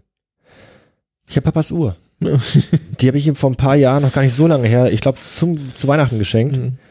Und ähm, natürlich schenkt man immer so Dinge irgendwie auch so ein bisschen nach dem eigenen Geschmack. Mhm. Weil man sagt, was mir gefällt, gefällt Vater vielleicht auch in gewisser Art und Weise. Und Vater fand die immer richtig schön und hat damals schon gesagt, wenn er mal nicht mehr ist, soll ich die bekommen. Und das Mhm. war das erste, was meine Mutter mir in die Hand gedrückt hat. Die Mhm. gesagt hat, hier ist Papas Uhr. Und ähm, die ist tatsächlich so, dass ich die auch noch tragen kann. Die sieht jetzt nicht aus wie so eine ganz billige Assi-Rentneruhr, keine Ahnung. Und das ist so, so, so mein Stück, was ich vom Papa habe. Ansonsten gibt es, glaube ich, gar nicht so. Natürlich hat Mutter versucht, hin und wieder so, so, so Dinge zu, von zu Hause einem anzudrehen, sage ich jetzt mal fast. Ach so, dieser Sitzhocker oder was? Dieser? Sitzhocker, Genau. äh, äh, auf den Vater mal seine Füße hochgelegt, auf den der, der Kurz auch schon mal ganz gerne mal zwischendurch mal drauf saß. Wo ich aber dann einfach gesagt habe, da muss man auch dann tatsächlich so offen ehrlich sein und sagen, Mama, den kann ich echt zu Hause nicht gebrauchen. Brauche ich nicht. Ich sage, ich habe Papas Uhr und das ist für mich ein Mhm. ganz, ganz wichtiger Teil. Die habe ich, die habe ich tatsächlich immer mit dabei. Mhm. Nee, den Sitzhocker hänge ich mir nicht um den Hals und renne damit durch die Gegend, aber die Uhr vom Papa, nee, die fasse ich an und dann bin ich, dann ist er irgendwo bei mir. Das Mhm. ist für mich so, ein- so ein, wirklich so, so ein Ding, was ich immer dabei habe. Und ähm, ja, natürlich vielleicht von Mutter auch so ein bisschen so, das ist natürlich auch jetzt schwer. Ja. Ein paar Dinge müssen aus der Wohnung raus. Es ist einfach so, äh, man lässt nicht einen Kleiderschrank äh, von zwei Meter Länge einfach mit den Klamotten von seinem Ehemann da für die nächsten 20 Jahre stehen. Nee. Ähm, den räumt man dann doch halt leer und natürlich kann man dann verstehen, dass sie dann versucht, irgendwo so Dinge nicht unbedingt zu Altkleider oder auf den Müll zu gehen und zu sagen, wer kann das noch gebrauchen, Mhm. wer dafür Verwendung. Ähm, bei manchen Dingen war es dann doch sehr bizarr. Beispielsweise mein Vater war Diabetiker und meine Mutter fragte, wem kann man denn jetzt das ganze Spritzbesteck hier und die ganzen, die ganzen Kanüllen, wem kann man das denn geben? Ich sag, Mama, gar keinem. Ich sag, schmeiß das weg. Ja. Das braucht kein Mensch mehr. Mhm.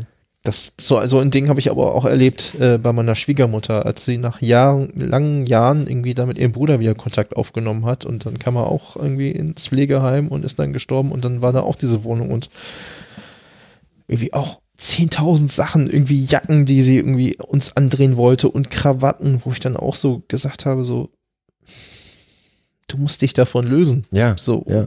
das, das, erlebt man ja so oft irgendwie in solchen Fällen, dass dann die Leute so sagen, so, man ist ja auch überfordert, dann ist ja auf einmal irgendwie so das ganze Zeug von ihm, so, die, die ganzen Klamotten, irgendwie, bei meinem Vater haben wir auch gesagt, natürlich die Kleidung, irgendwie, das ist jetzt halt die Kleidung eines 80-Jährigen, ne, so, das haben wir halt auch irgendwie bis so auf Einzelstücke, wo man so gesagt, so eine besondere Erinnerung irgendwie alles halt in die Altkleidersammlung gegeben, weil Was will man damit? Was will Ja. man damit einfach? Das ist, ja, da hängen vielleicht auch hier und da in, ah, das hat er mal sonntags getragen, aber ich kann nicht äh, 20 Hemden aufbewahren, bis ich selber mal irgendwann die Ohren anlege. Das ist halt einfach Schwachsinn. ja, ja, und vor allem, Da muss man dann auch- doch rationell bleiben. Ja, Ne? das sind vor allem auch Sachen, die hat mein Vater irgendwie auch in seiner, in seiner schottischen Bescheidenheit dann auch 10, 15 Jahre gehabt, so, Und einmal angehabt. War ja, ja, ja. so ungefähr. ja, sagte Mutter auch, ach hier habe ich ihm noch geholt, eine neue Hose, hat er noch nie angehabt und so. Ja, ich sag mal mal, dann schmeißt die halt weg oder gib sie irgendwo in Altkleider oder was. Das Ja.